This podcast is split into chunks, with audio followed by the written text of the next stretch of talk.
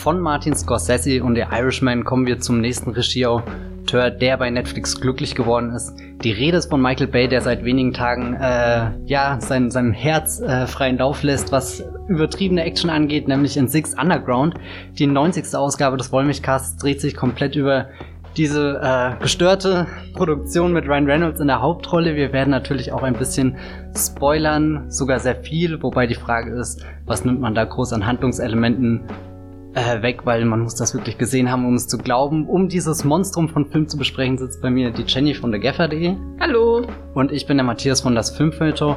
Wir wünschen euch viel Spaß beim Wollmilchcast.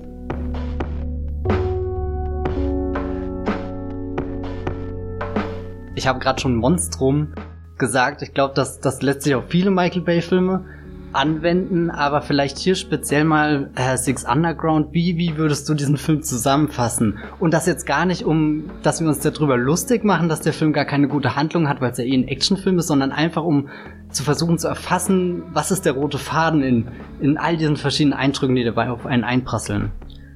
Also am Anfang ist ein Geist. Aber nee, am Anfang steht quasi ein, ein Dude, der in einem ähm, Red Bull äh, äh, Flugzeug äh, äh, wie Pegasus, äh, nicht Pegasus, Icarus, äh, gen Himmel fliegt und äh, dann quasi verbrennt und dann sein Tod vortäuscht und im Off sehr viel darüber redet, wie ist das Leben nach dem Tod. Man ist ein Geist, Überraschung, äh, hat nie einen Conjuring-Film gesehen offenbar. Äh, das ist eine große Erkenntnis. Und dann äh, sind sie aber, ist er quasi aber schon mit seiner Fast and Furious Crew in Florenz, womit man, womit dann quasi schon etabliert wird, dass irgendwie hin und her springt und irgendwie schalten sie böse Menschen aus. Also mein erster Eindruck war nicht, ich habe irgendwie was gesehen, sondern was zum Teufel habe ich hier gerade gesehen und wie soll das eigentlich zusammenhängen? Weil, also für mich war das wie so eine ähm, Aneinanderreihung von Blitzlichtern, die mir zwei Stunden lang ins Gesicht gehalten werden. Das ist eine gute Umschreibung. Ich das wusste auch oft nicht, wo ich gerade bin. Also so, so weder weder örtlich noch äh, rein von von an welchem Punkt befindet sich die Geschichte. Da war ich dann ganz froh, dass ich dachte, okay, es wird drei große Action-Szenen geben. Wir sind gerade offenbar bei Nummer zwei. Das heißt, wir sind so zwei Drittel durch den Film durch. Aber ich hätte auch nicht sagen können, das hätte auch schon das Finale für mich sein können, so, so viel wie auf einmal auf dem Spiel stand, weil dann äh, das Team auch äh, in die Lage gebracht wird mit hauen wir die Prinzipien über den Haufen oder lassen wir doch jemanden äh, nicht zurück, sondern gehen eben nochmal zur Rettung in ein großes Gebäude, das in Hongkong steht. Es hört sich jetzt schon wieder so an, als machen wir uns darüber lustig. Ja, aber es ist ja eher, ja, ja, aber ich, ich finde es auch sehr, sehr faszinierend einfach, dass, dass so, dass dieser, dieser Film mit seiner geballten Wucht von 108, äh, 128 Minuten, so lang geht er, zwei Stunden, acht Minuten, wirklich existiert und man kann auf Play drücken und er läuft durch und, und man stolpert nicht irgendwie, sondern, also, es existiert ja offenbar ein Drehbuch, was, was zwei Menschen, äh, offenbar in einem Zug geschrieben haben. Die Frage ist natürlich jetzt, es ist wichtig, worum es in dem Film geht also bei Pain and Gain würde ich sagen, ist es wichtig, worum es geht. Also die, die wahre Geschichte, die da ähm, verzerrt erzählt wird mit den großen Star-Körpern und so. Aber letztendlich geht's ja im Pain and Gain um etwas. Ähm, also während zum Beispiel bei Transformers kann man schon wieder fragen, ist es da wichtig, worum es geht? Oder geht es nur eigentlich, also in, auf Handlungsebene, oder ist der Film eigentlich nur dazu da, um dir Bilder fließbandartig zu liefern? Wie ist das jetzt bei Six Underground? Wie ist da dein Eindruck? Ist es wichtig, dass der Film davon handelt, dass Milliardär aller Elon Musk, äh, statt irgendwie bekifften Podcast zu machen, rumgeht und Diktatoren killt? Ist das irgendwie relevant? Ist es Story relevant für diesen Film? Ich finde erstmal bemerkenswert, wie oft das im Film an sich erwähnt wird, von verschiedensten Seiten und vor allem von, von dem Voice-Over von Ryan Reynolds. Und gerade auch wie der Film anfängt, dachte ich eher, das wird sowas wie Pain and Gain, weil, weil er fast klein und intim und, und Ryan Reynolds erzählt uns hier gerade von dem Ende seines Lebens, wo er in den Tod stößt, oder vielleicht dann auch doch nicht, sondern um sich hier seine neue äh, Superheldenidentität zu schaffen. Aber generell, glaube ich, ist äh, Six Underground eher wie ein Transformers-Film angelegt. Bei Transformers ist es, glaube ich, noch einfacher, weil alles, was da passiert, Das sind ja nur immer so Begriffe, die reingeschleudert werden von wir brauchen den Allspark, wir brauchen den weiß nicht was. Und dann, also immer nur irgendwas, was du suchen musst, irgendwo hinbringen musst und dann aktivieren musst. Oder das ist so, so, und, und eigentlich da, da ist Transformers noch durchschaubarer als Six Underground, würde ich fast sagen. Selbst wenn Transformers einen überschlägt rein, was die Größe angeht, weil das halt eben Roboter sind, die, die wie ein Hochhaus wirken und sich ganz schnell verwandeln können und dann plötzlich wie ein kleiner Bumblebee aussehen. Äh, also hier ein Auto. Bei Six Underground, ich weiß auch nicht, was da wirklich das Treibende ist, was der Schnitt irgendwie und, und, der, und der ständige Einsatz der Musik, dass wieder Muse schrill einsteigt oder, oder dann mal so, so ein Techno-Part kommt. Ich hatte immer das Gefühl, das ist für echt jemanden, wenn du fünf Minuten rausgerissen bist, hat er immer wieder einen Punkt, wo er dich neu hineinzieht, neu reinkatapultiert und ähm, wir werden ja später auch sicherlich auf die Momente zu sprechen kommen, in denen dann keine Action stattfindet. Also was ist, wenn, wenn Stillstand in diesem Film ist? Existiert das überhaupt? Dann müsste er ja eigentlich eine Geschichte liefern. Aber ich glaube, vorrangig war Michael Bay daran interessiert, so, so fast so, so ein Fury Road irgendwie zu machen, der nicht nur an, in einer Wüste spielt oder, oder meinetwegen in Florenz jetzt der, der ersten großen Actionsequenz, sondern so ein bisschen Mission Impossible mäßig um den, äh, äh, also ich muss oft an den vierten Teil denken, Phantom Protokoll. Ich weiß nicht warum, so ein bisschen das Setting vielleicht, keine Ahnung. Ähm, ja, ich weiß auch nicht, wohin ich will, genauso wie der Film. Ich habe mir, äh, weil diese Frage ist ja, ist es wichtig, dass ja, eine Story hat? Ich habe mir zwischendurch gedacht, mh, hm, wenn Ryan Reynolds nicht dabei wäre, wäre es besser gewesen, nicht nur weil ich Ryan, Ryan Reynolds nicht mag, sondern weil er, glaube ich, noch weniger Story hätte.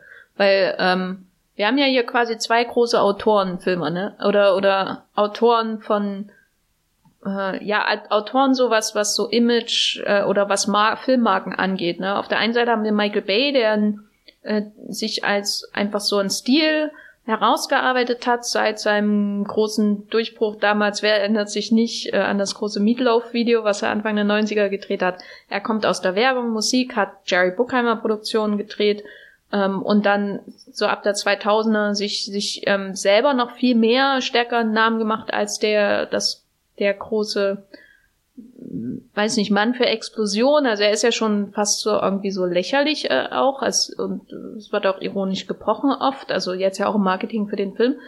Und erst aber, wenn man, wenn man Michael Bay hört, weiß man, was ungefähr kommt. Also man hat eine Vorstellung von ihm als Regisseur, die man vielleicht bei, nehmen wir mal an, einen seiner Epigonen, Peter Burke, noch nicht hat. Also ich weiß ungefähr, was Peter Burke für Filme macht, aber das weckte niemanden außer mir wahrscheinlich Erwartungen. Hm. Ne? Also normalen Mensch. Normaler ich habe schon große Erwartungen an den neuen Peter Burke. Ich bin auch gespannt, was das Team Wahlberg als nächstes schafft. Mhm. äh, aber über Wahlberg müssen wir ja sowieso noch reden. Aber wir haben quasi Michael Bay hier, der jetzt nach dem finanziellen Downturn sozusagen des ähm, Transformers-Franchise zu Netflix geht und da eine Carte Blanche bekommt, genau wie Martin Scorsese. Scorsese, sorry.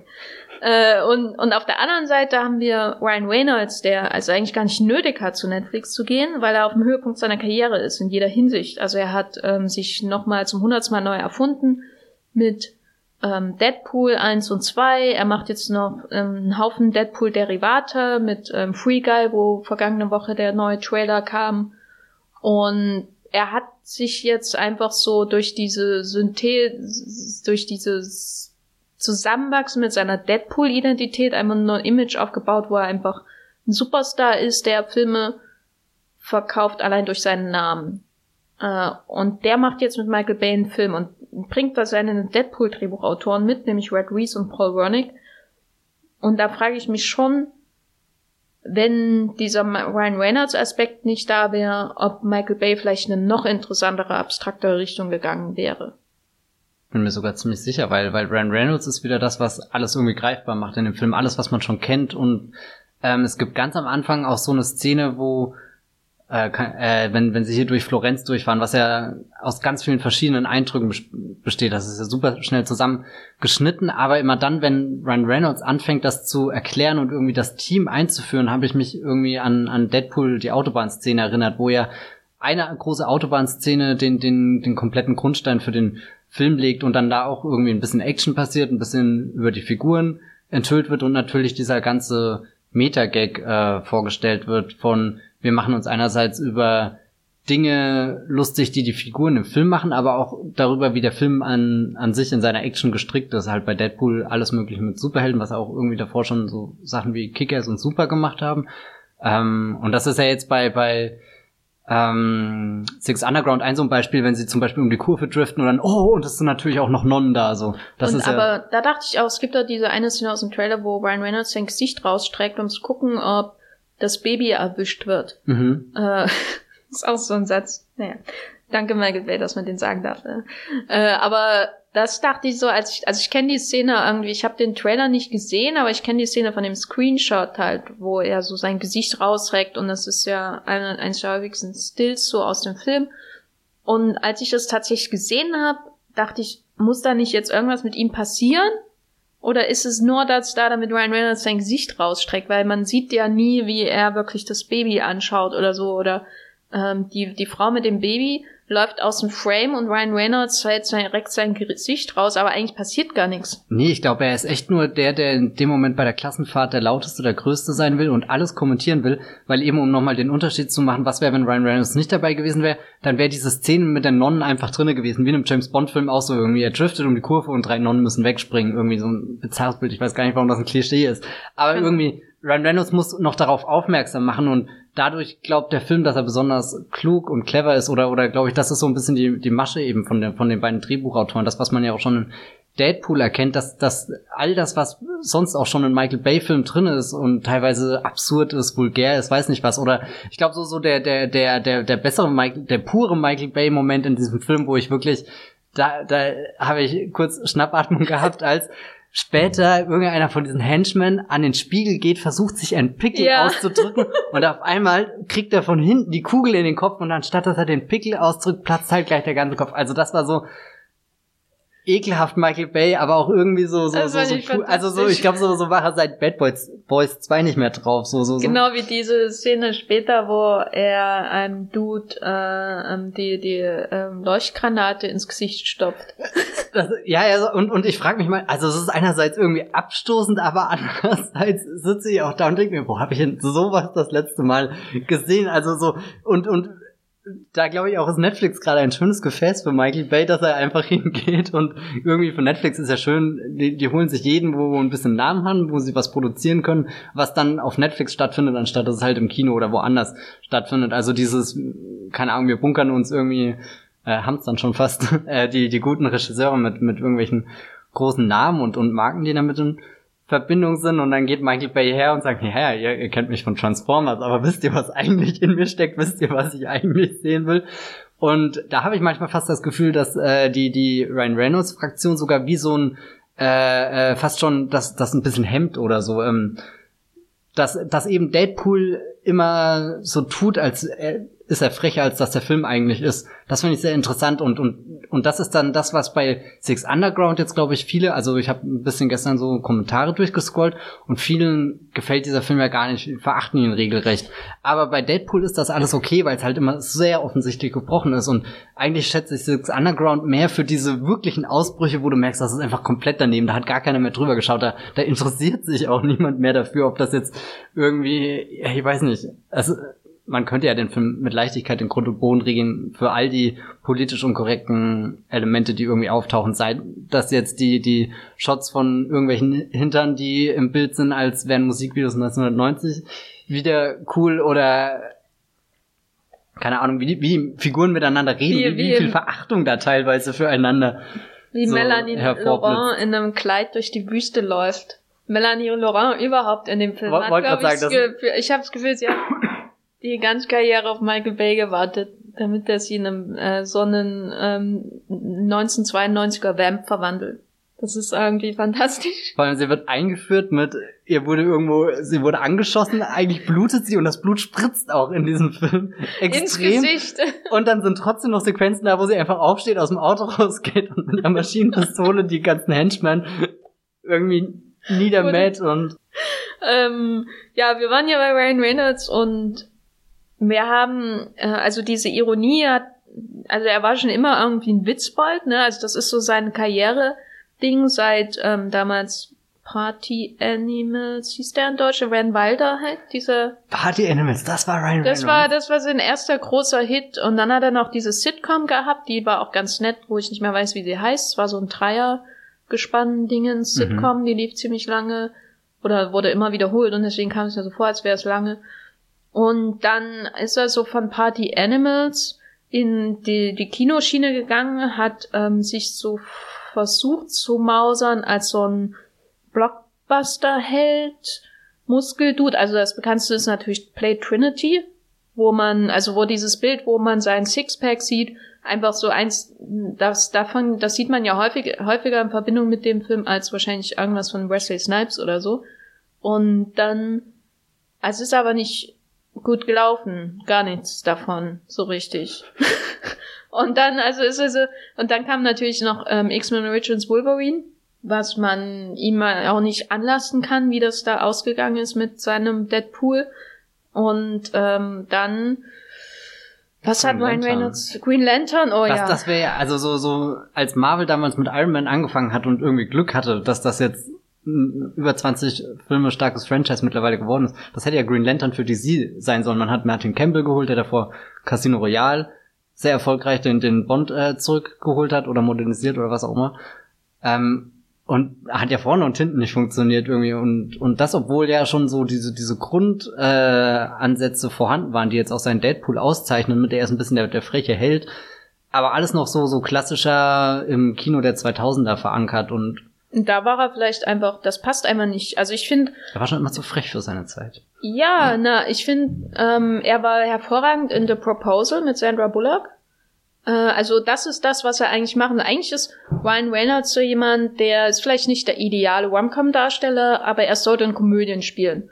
So, und dann heißt er aber quasi in, und da würde ich ihn wahrscheinlich auch akzeptieren, einfach so als Schauspieler, weil ich glaube, er hat Timing, er kann lustig sein, äh, er hat auch irgendwie so Ansätze von Charisma, damit du weiter am Ball bleibst, wenn gerade nichts passiert.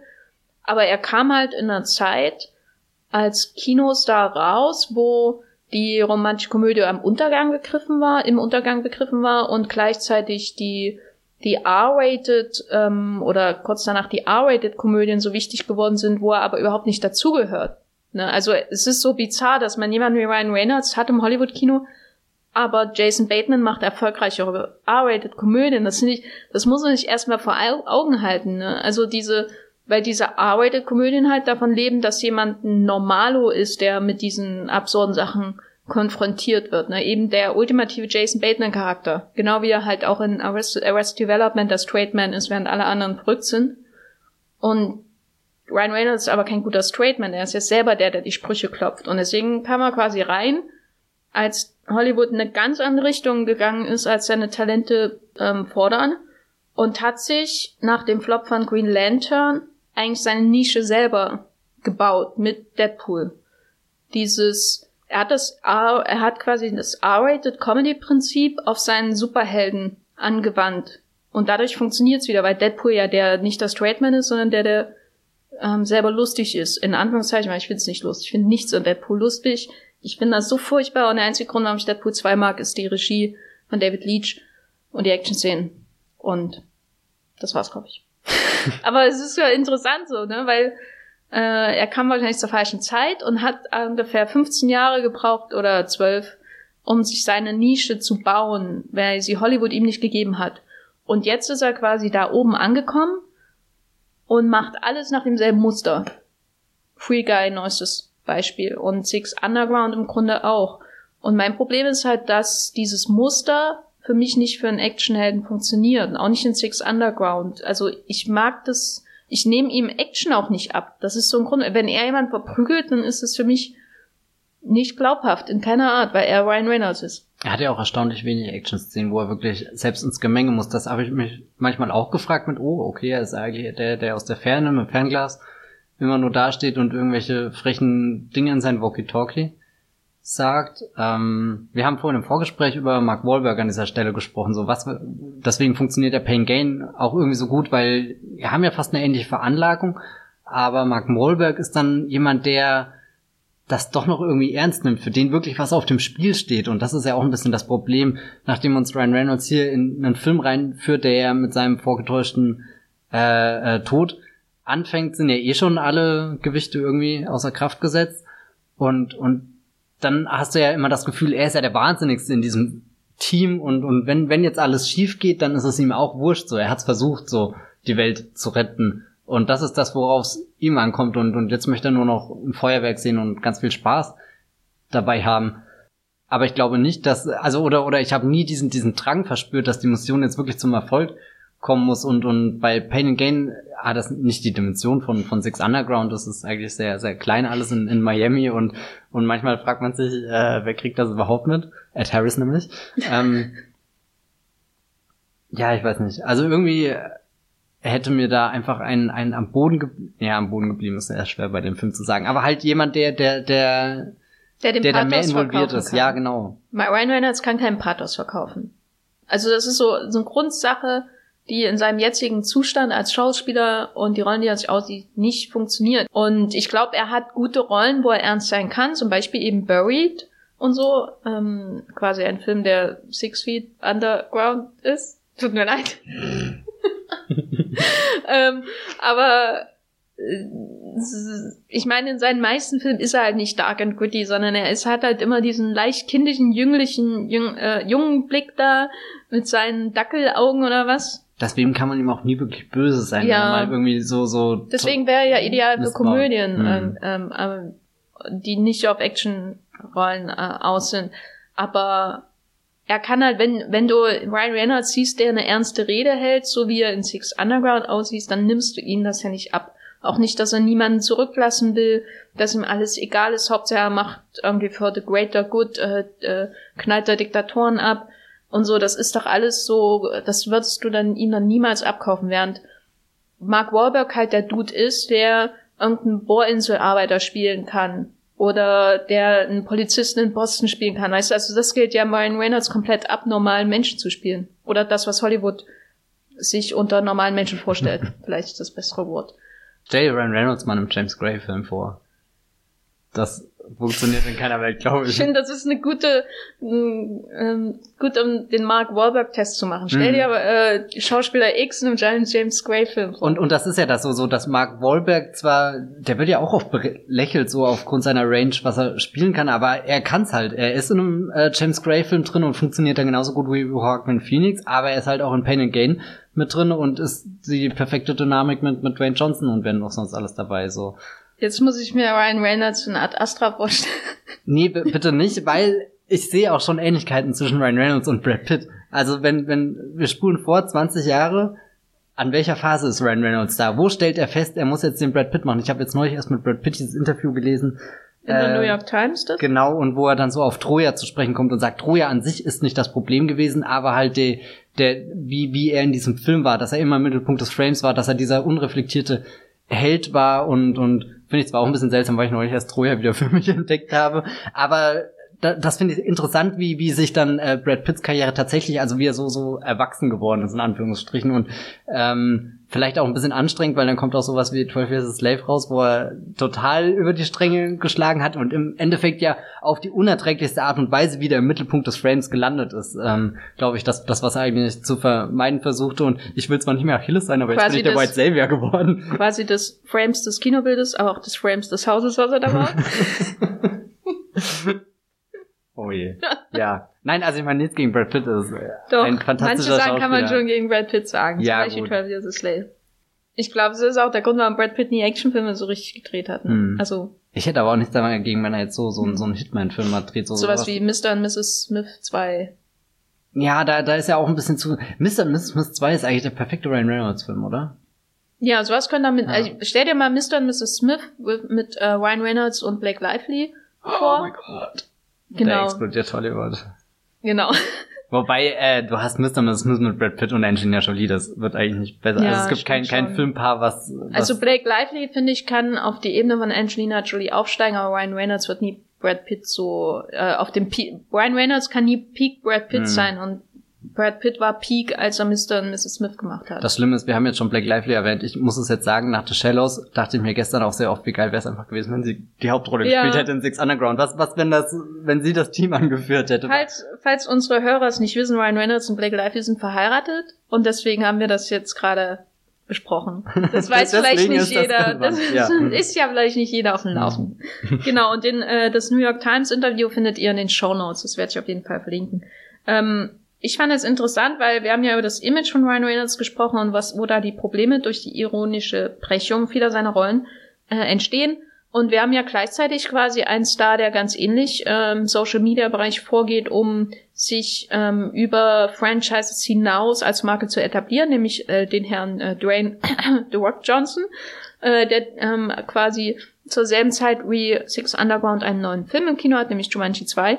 Und da ist ja das Interessante, Dwayne äh, The Rock Johnson muss ja auch immer irgendwas brechen, nämlich vor allem seinen Körper. Ähm, also das meine ich jetzt nicht, äh, ähm, dass er, ihm was gebrochen wird, weil er ist ja quasi unverletzlich in seinen Filmen. In aber seinen Verträgen auch. In seinen Verträgen auch, äh, wie man bei Fast Furious äh, Berichten äh, zu hören bekommen hat. Aber er hat ja trotzdem immer so dieses diesen Druck nicht in die Schwarzenegger-Nische zu kommen oder in diese Nische von den vielen, vielen Wrestling-Leuten, die es eben nicht zum Hauptdarsteller geschafft haben, dass man nämlich sie ähm, nur noch als Körper, als unbezähmbarer Körper sieht und nicht mehr als Star dahinter. Deswegen hat er eben diese Sache mit der Augenbraue und diese ironische Brechung. Was du, woran du denkst, wenn du an Dwayne Johnson denkst, ist nicht mal so sehr der Muskel ähm, in, in Menschform, sondern äh, dass man seine Augenbraue sieht, dass er lustig ist, dass er halt äh, über sich lachen kann. In Anführungszeichen. So richtig lacht er auch nie über sich. Ne? Und ich fand es interessant, weil Dwayne Johnson mag ich schon als Actionhelden. Obwohl ich auch zu keinem Zeitpunkt das Gefühl habe, dass er jemals verletzt werden könnte. Wie geht's dir da? Bei, bei Dwayne Johnson im Gegensatz zu Ryan Reynolds habe ich das Gefühl, er ist deutlich weniger aggressiv, was das angeht. Also so, sowohl die Selbstvermarktung als auch selbst wie er dann im Film auftritt, bringt er immer ein bisschen was Gechilltes mit. Und das bringt auch so so eine Dynamik mit, weil die Situation, in der er sich äh, in Fast and Furious befindet, sind ja deutlich aufregender, als er gerade tut irgendwie für, für ihn. Er schiebt dann eine ruhige Kugel und, und das ist dann, soweit wie er die Ironie bricht, glaube ich. Und er ist dann auch der, ich will jetzt nicht sagen brav oder so, aber er ist schon eher der Mr. Rogers als eben ja, Ryan Reynolds, der der ja auf pure Anarchie raus ist, der der Detective Pikachu dann so so viel vermarktet, als als würde er hier Method Acting betreiben und so, also so so auch in, in Bereiche geht's, wo es manchmal vielleicht ein bisschen zynisch geht oder wo er wo er bewusst stichelt und und dieses, ich will es nicht bösartig nennen, aber es ist schon so so so eine so eine fiese Ader, die auch bei bei Ryan Reynolds manchmal mitgeht und die ist ja auch manchmal sehr vergnüglich. Also die Hälfte seiner seiner Instagram Videos schaue ich mir auch an und muss einfach schmunzeln, weil weil er auch ähm, für sich wenig Grenzen kennt, wie sehr mache ich mich zum Affen. So, er, er, er weiß, oder, oder ich glaube, was, was, was ein bisschen so sein ultimativer Joker ist, ist,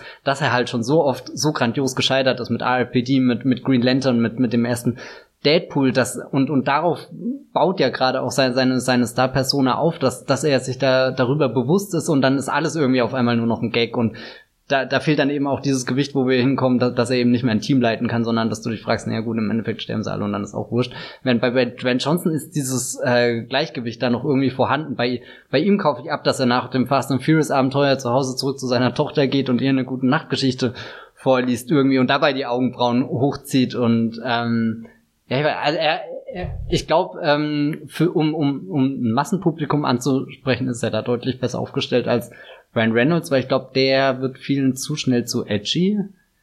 Ist Wobei das ein Wort, was man so, da verwenden kann? Ja, Schon, also oder? ich finde, das ist immer so eine gespielte Edginess, ne, weil wirkliche Grenzen überschreitet er nicht, sondern es ist eher sowas, wo hm, jemanden, der ein bisschen älter ist, also über 16, äh, ähm, so so wie mit Schulhoffreunden mhm. immer noch drüber lachen kann. Also es ist so eine kindliche Edginess.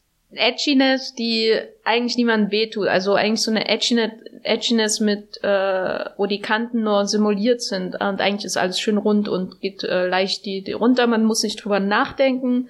Nichts, was man selber denkt, wird hinterfragt durch diese Art von Edginess, wäre ich zum Beispiel sagen würde, dass ähm, Michael Bay zumindest die eigenen Geschmacksgrenzen so weit austestet, bis es schon wieder unerträglich wird.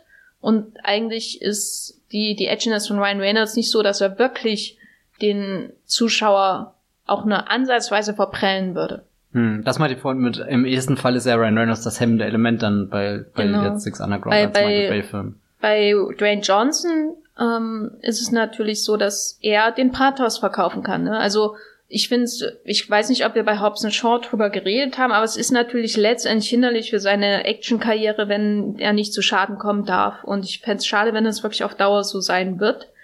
Aber was man ihm zugutehalten muss, ist, dass er die Ehe mit Neff Campbell verkaufen kann in Skyscraper. Er kann die, wie du auch gemeint hast, er kann die Sache mit seiner Tochter in den Fast and Furious Film verkaufen. Er kann die ähm, Marketing, diesen Marketing-Gag im Grunde oder diese Market, dieses Marketing-Narrativ um seine samoanische Heimat, die in Hobson Shaw so eine in Anführungszeichen wichtige Rolle spielt. Das kann er alles verkaufen. Ne? Du siehst ihn und denkst, ja, das ist vielleicht seine Family, die er also hat, obwohl du im, gleichzeitig weißt, dass niemand Dwayne Johnson je böse sein könnte. Wie kommt dieser Konflikt überhaupt zustande zwischen denen?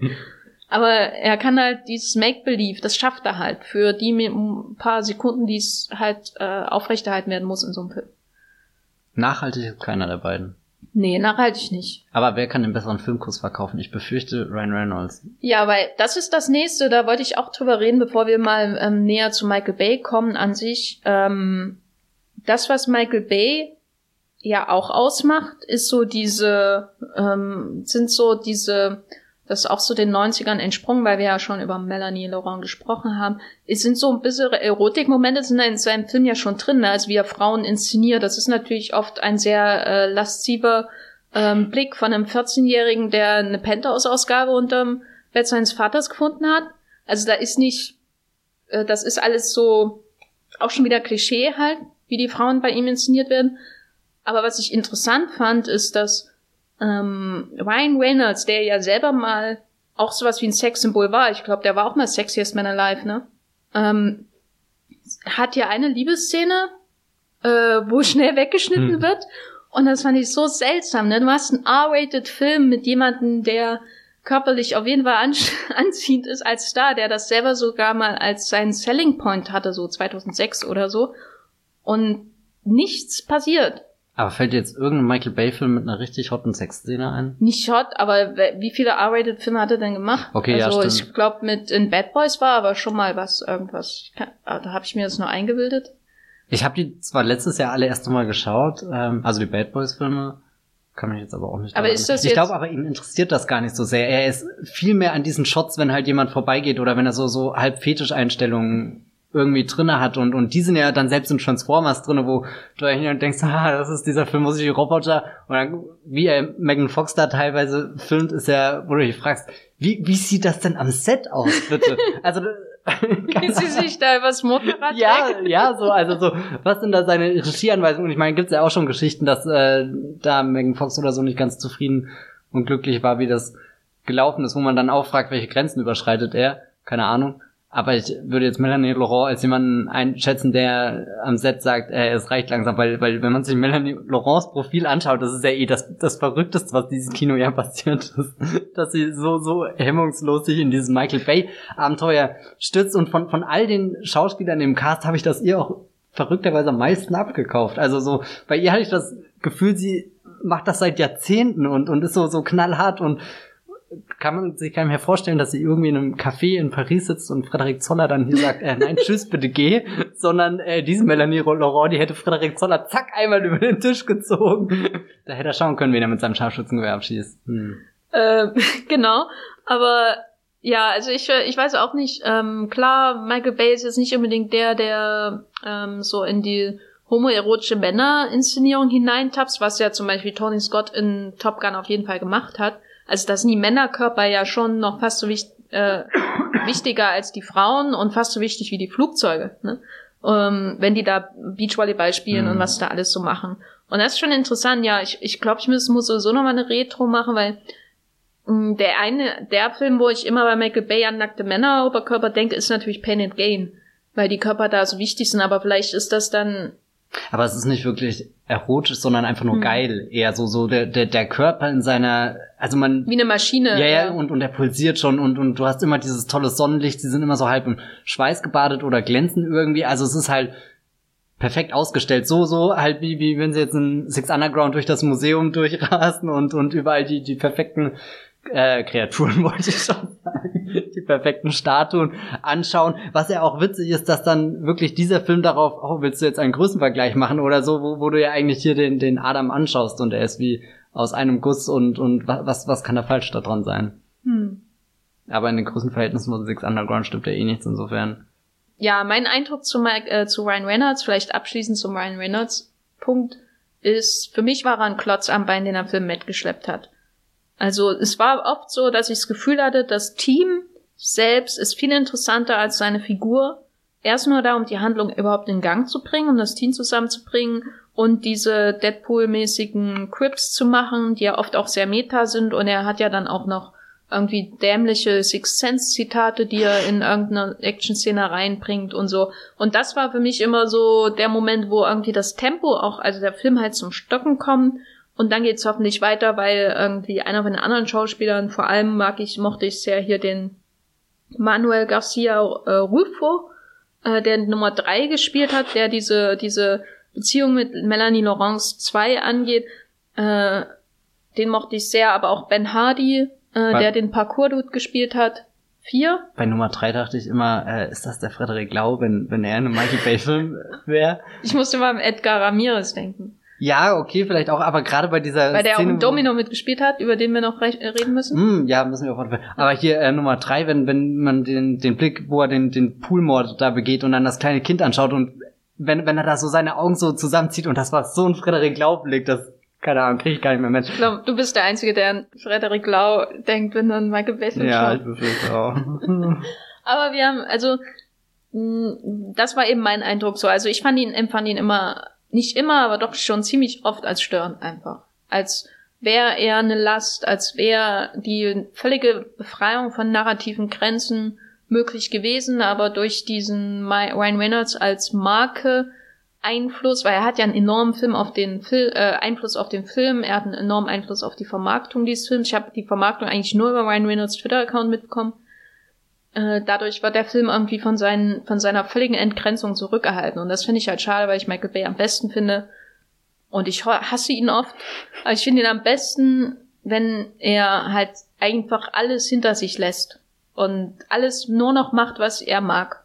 Am besten auch die Computer hinter sich lässt.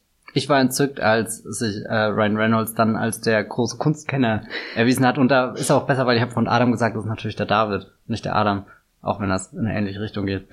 Ähm, ja, nee, aber ansonsten stimme ich dir dazu. Äh, er ist so die Fessel an dem Bein von diesem Six Underground, der ja auf Netflix alles einreißen könnte eigentlich. Sogar Netflix.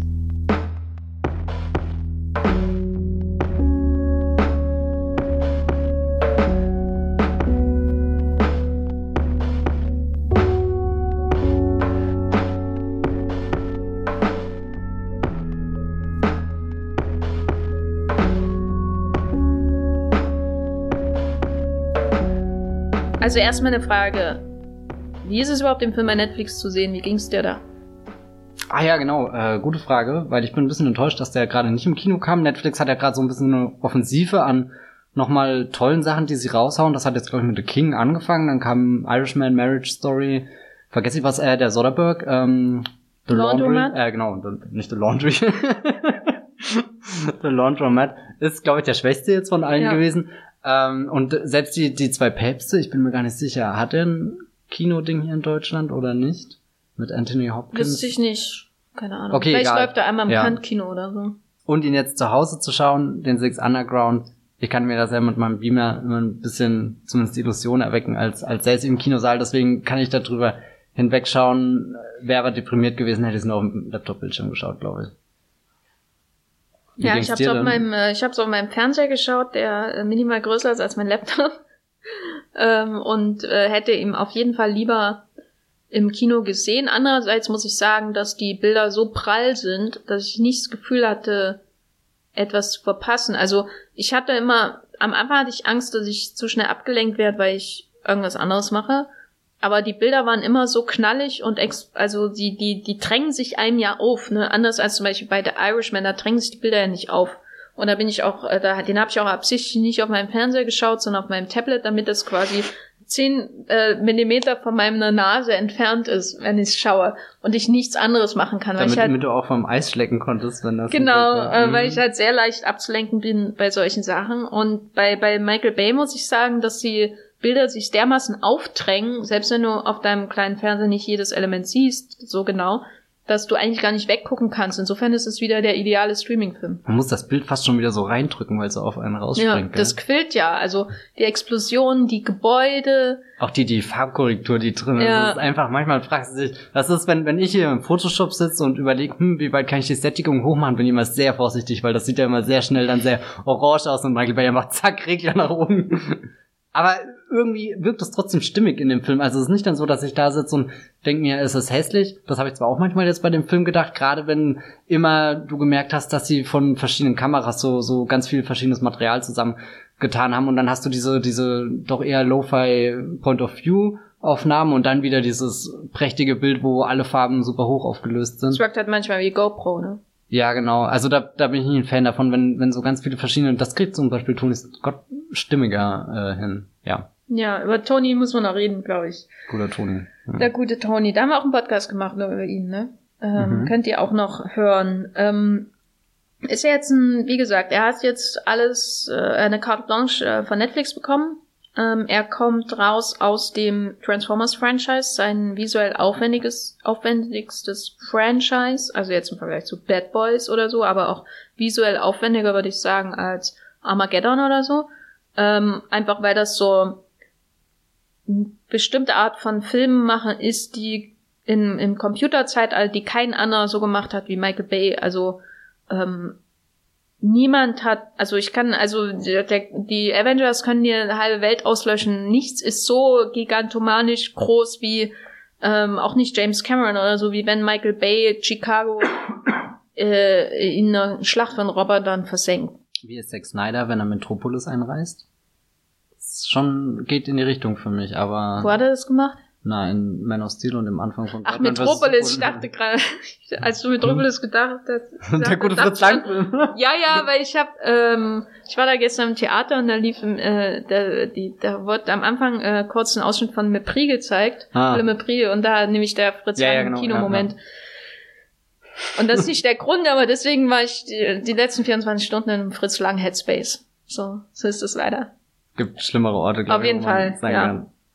Aber ähm, das ist halt so ein Kino, ne? Das, äh, da ist ja auch Netflix noch nicht angekommen bei dieser Größe an Computereffekten, an einem, auch wo, wo der Mensch ja einfach keine Rolle mehr spielt. Ist das das posthumane Kino, was alle immer Gareth Edwards zuschreiben? Alle, meinst du David Ehrlich? Ja, Ähm, ich glaube, da haben wir schon mal drüber gesprochen, oder? ich befürchte auch. Aber jetzt kommt er quasi zu Netflix und macht einen riesigen Film auf jeden Fall, aber von einer ganz anderen, ähm, ich weiß es ist ja eigentlich eher eine Rückkehr zu seinen Wurzeln, ne? Der Film ist näher an Bad Boys dran als an Transformers. Eins bis vier, fünf. Fünf. Wie, wie war da so dein Eindruck? Definitiv Bad Boys Vibes. Ich glaube, Bad Boys ist noch ein bisschen geerdeter, einfach dadurch, dass du Martin Lawrence und äh, Will Smith zwei, ich will nicht sagen Menschen, aber doch zwei. Äh, Ich will nicht sagen Mensch. Nein, ich meine technisch gesehen sind es. Das Ja, keine- gesehen. Oh Gott.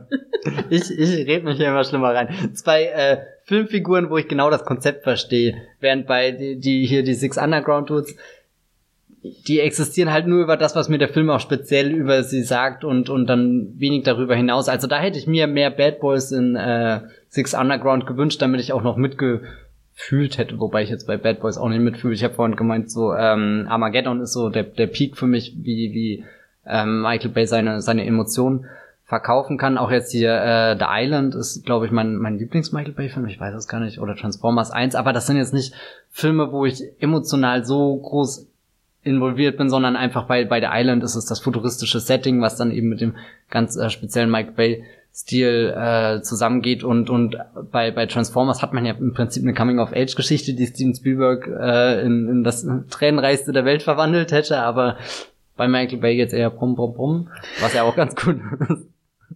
Oh Gott. fasst die Reihe schon sehr gut zusammen. Wir müssen uns zum Inhalt eigentlich nicht sagen. Ja, oder? Transformers. Ich mag den ersten Transformers-Film wirklich sehr gern.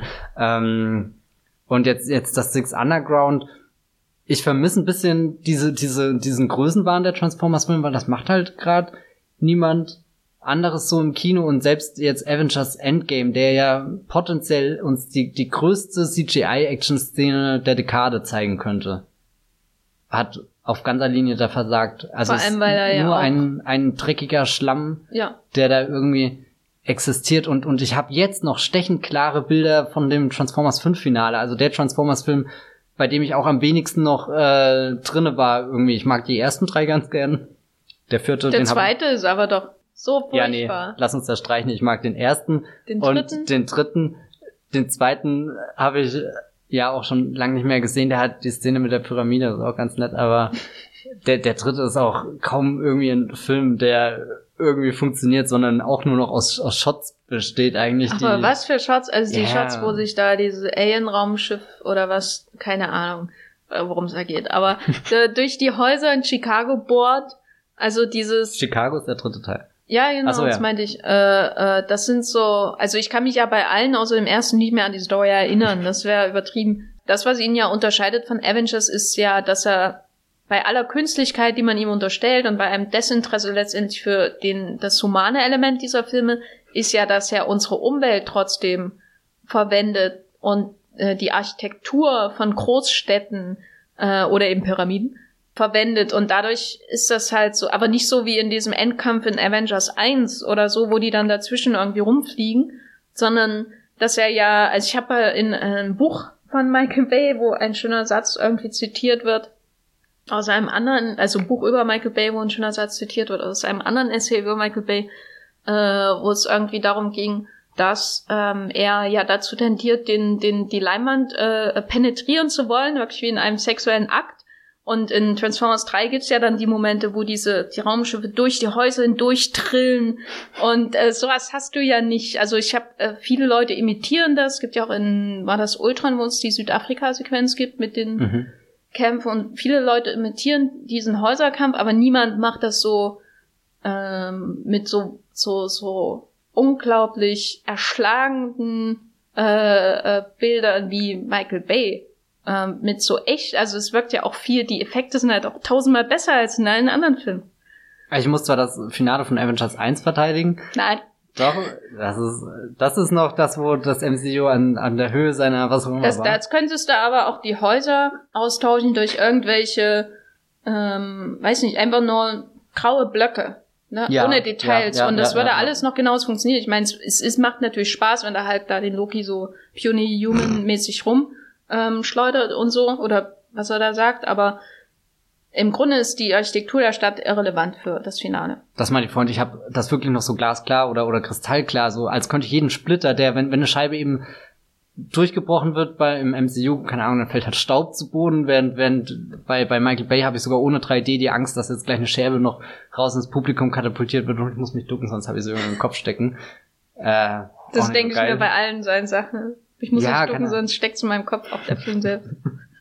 irgendwie und und der also oder zumindestens ausgehend vom MCU geht ja der Trend dahin, das alles zu zu verschwimmen zu lassen in, in eine große keine Ahnung Dunstwolke da im Hintergrund und und beim Michael Bay ja ich weiß nicht da Das äh, ist ja mehr auch Konturen einfach Ja, ähm, weil du auch Man of Steel erwähnt hast, der hat ja dazu geführt, dass ähm, dieser Backlash da auf den Film und Mhm. auch auf Avengers 1 hat ja dazu geführt, dass es da in so ähm, unbeschreibbaren Umgebungen irgendwie passiert. Und das finde ich so interessant. Bei Michael Bay äh, kann man, bei Michael Bay kann man nicht sagen, dass relevant ist, ob da jemand stirbt. Also ich meine, Six Underground werden einfach ein Dude überfahren, gleich am Anfang, ne? Und ein Rando. Wobei es bei Six Underground dachte ich mir auch schon, es ist einer der widersprüchlicheren Michael Bay Filme, eben weil die ganze Zeit das erzählt wird, oh, ich will doch die Welt retten, ich bin hier der gute Samariter, der seine Millionen irgendwie so. Ähm, das ist ja auch ein bisschen wie wenn Bruce Wayne jetzt einfach hingeht und sagt, naja, ich habe das Geld und mach's halt einfach. Während bei Bruce Wayne merkst du halt, dass er mit jeder Entscheidung irgendwie hadert, wo er weiß, da stehen jetzt noch andere Leben auf dem Spiel. Das hat mich schon genervt bei Six Underground Mhm. eben weil es halt so oft betont wurde und, und weil dann nichts dazu stimmt. Also weder der, die, die ironische Perspektive von, von Ryan Reynolds noch die, die, keine Ahnung, Zerstörung, die uns der Film zeigt und dieser achtlose Umgang und nochmal da ganz am Anfang, dass dieser Diktator dann halt diesen Menschen da so zum Fraß vorgeworfen wird, dachte ich auch, was sind denn das denn jetzt für Menschen, die da gerettet wurden, die halt sich auf den nächsten aber draufstürzen, das, das, weiß nicht, das, das war so, so eine komische garstige Note irgendwie. Aber das fand ich schon wieder gut, weil sonst wäre es für mich, hätte er für mich zu leicht so auf diesen US-Interventionismus gesetzt, weißt du, also das, was man ja in Iron Man hat, wo er ich muss, ich muss wieder mein ja. Dro Drohnen-Argument äh, gegen Iron Man bringen, aber Iron Man ist ja eine Drohne, die nach Afghanistan fliegt und dort schnell mal die Welt rettet und wieder wegfliegt und dann ist alles ein Butter, so in der Art. Und ähm, das hat man ja in vielen amerikanischen Filmen. Äh, ich habe das Gefühl, seit der Bush-Ära ist das ein bisschen reflektierter geworden. Ne? Also am schlimmsten oder am intensivsten war es natürlich in den 80er Jahren, in Chuck Norris-Filmen und so. Aber das ist ja so ein klassisches Motiv des amerikanischen Blockbusters, den jetzt, äh, was jetzt auch in China sehr gern äh, gemacht wird, mit Operation Red Sea und so, dass man da hingeht und ähm, eingreift und den, der Held quasi ähm, stellvertretend für die amerikanische Macht ist. Und der Ryan Reynolds ist ja, sagt zwar, US-Government und so kriegt nichts gebacken, aber im Grunde macht er ja, verhandelt er ja nach demselben Prinzip wie eine interventionistische Regierung und Nur, macht im, genau, also er zettelt ja einen Putsch in einem fremden Land an, äh, wie übrigens auch Jack Ryan im Finale von Jack Ryan 2, Staffel 2. Äh, und was ja so ein klassisches Motiv des 80er Actionfilms war, ähm, so diese mm, Reagan-Politik halt in Südamerika, die da sich wiedergefunden hat in diesem Film. Und ich fände, wenn, wenn da ein Happy End am Ende gewesen wäre mit, oh, jetzt kommt er vor Gericht, und so hätte ich gedacht, boah, ist das naiv. Ach so, nee, so. nicht vor Aber wenn er vor, vor, von dem Mob da einfach zerfleischt wird, das ist so, das, das denke ich, ist noch was, das nehme ich Michael Bay auch ab, ne? Also, ah. das ist einer der, der garstigsten, wie du schon sagst, Momente überhaupt in einem Ryan Reynolds Film. Weil er tut ja immer edgy, aber das ist einer der wenigen wirklich edgy Momente, wo du denkst, was sagt das eigentlich über seine ganze Mission aus? was er da eben zustande gebracht hat, dass er dieses befreite Volk quasi zu ähm, nur noch so zu einem wilden Mob macht. Hm. Äh, was ja jetzt auch gar nicht so weit weg von der Realität ist, ne? wenn man schaut, wie mit realen Diktatoren da umgegangen wurde. Von Mussolini bis heute. also das ist halt Six Underground eine sehr aufmerksame Beobachtung unserer Zeit. Ich finde Six Underground eine gute Abrechnung mit dem Faschismus in Italien den 40er Jahren. Nee, aber es ist halt so, ich mag das, dass er da so widerbostig ist, ne, dass er kein, äh, so, dass er da wenigstens auch, ähm, einen schlechten Geschmack im Mund hinterlässt, das gefällt mir. Ja, das definitiv. Ich habe mich auch manchmal gefragt, äh, wenn man dann, keine Ahnung, irgendwie eine Kritik zu dem Film jetzt liest und dann gleich unten drunter die Kommentare, äh, was habt ihr denn erwartet? Und dann denke ich mir, das ist doch aber auch nicht der Actionfilm, wo sich dieser, ich gebe doch meinen Kopf an der Kinokasse ab und lass mich dann hier berieseln und, und weiß nicht was. Also das ist nicht mein entspannter Pro 27.15 Uhr Blockbuster, den ich irgendwie zum Feierabend gucke, weil auch wenn ich das gestern ein bisschen genossen habe, den da zu schauen, wie ein Film, der irgendwie aus den 2000er, in den 2000er entstanden ist, irgendwie in eine Truhe gesperrt wurde und, und jetzt halt irgendwie schnell auf Netflix veröffentlicht wurde, weil ihn wieder jemand entdeckt hat oder, oder wie als hätte sich Michael Bay erinnert, dass er einfach zehn Jahre mit Transformers übersprungen hat und da wieder jetzt zurückkehrt. Aber weiß ich, also er fordert ja einen schon wirklich heraus und stellt einen auch immer wieder auf die Probe. Was kann ich gerade genießen?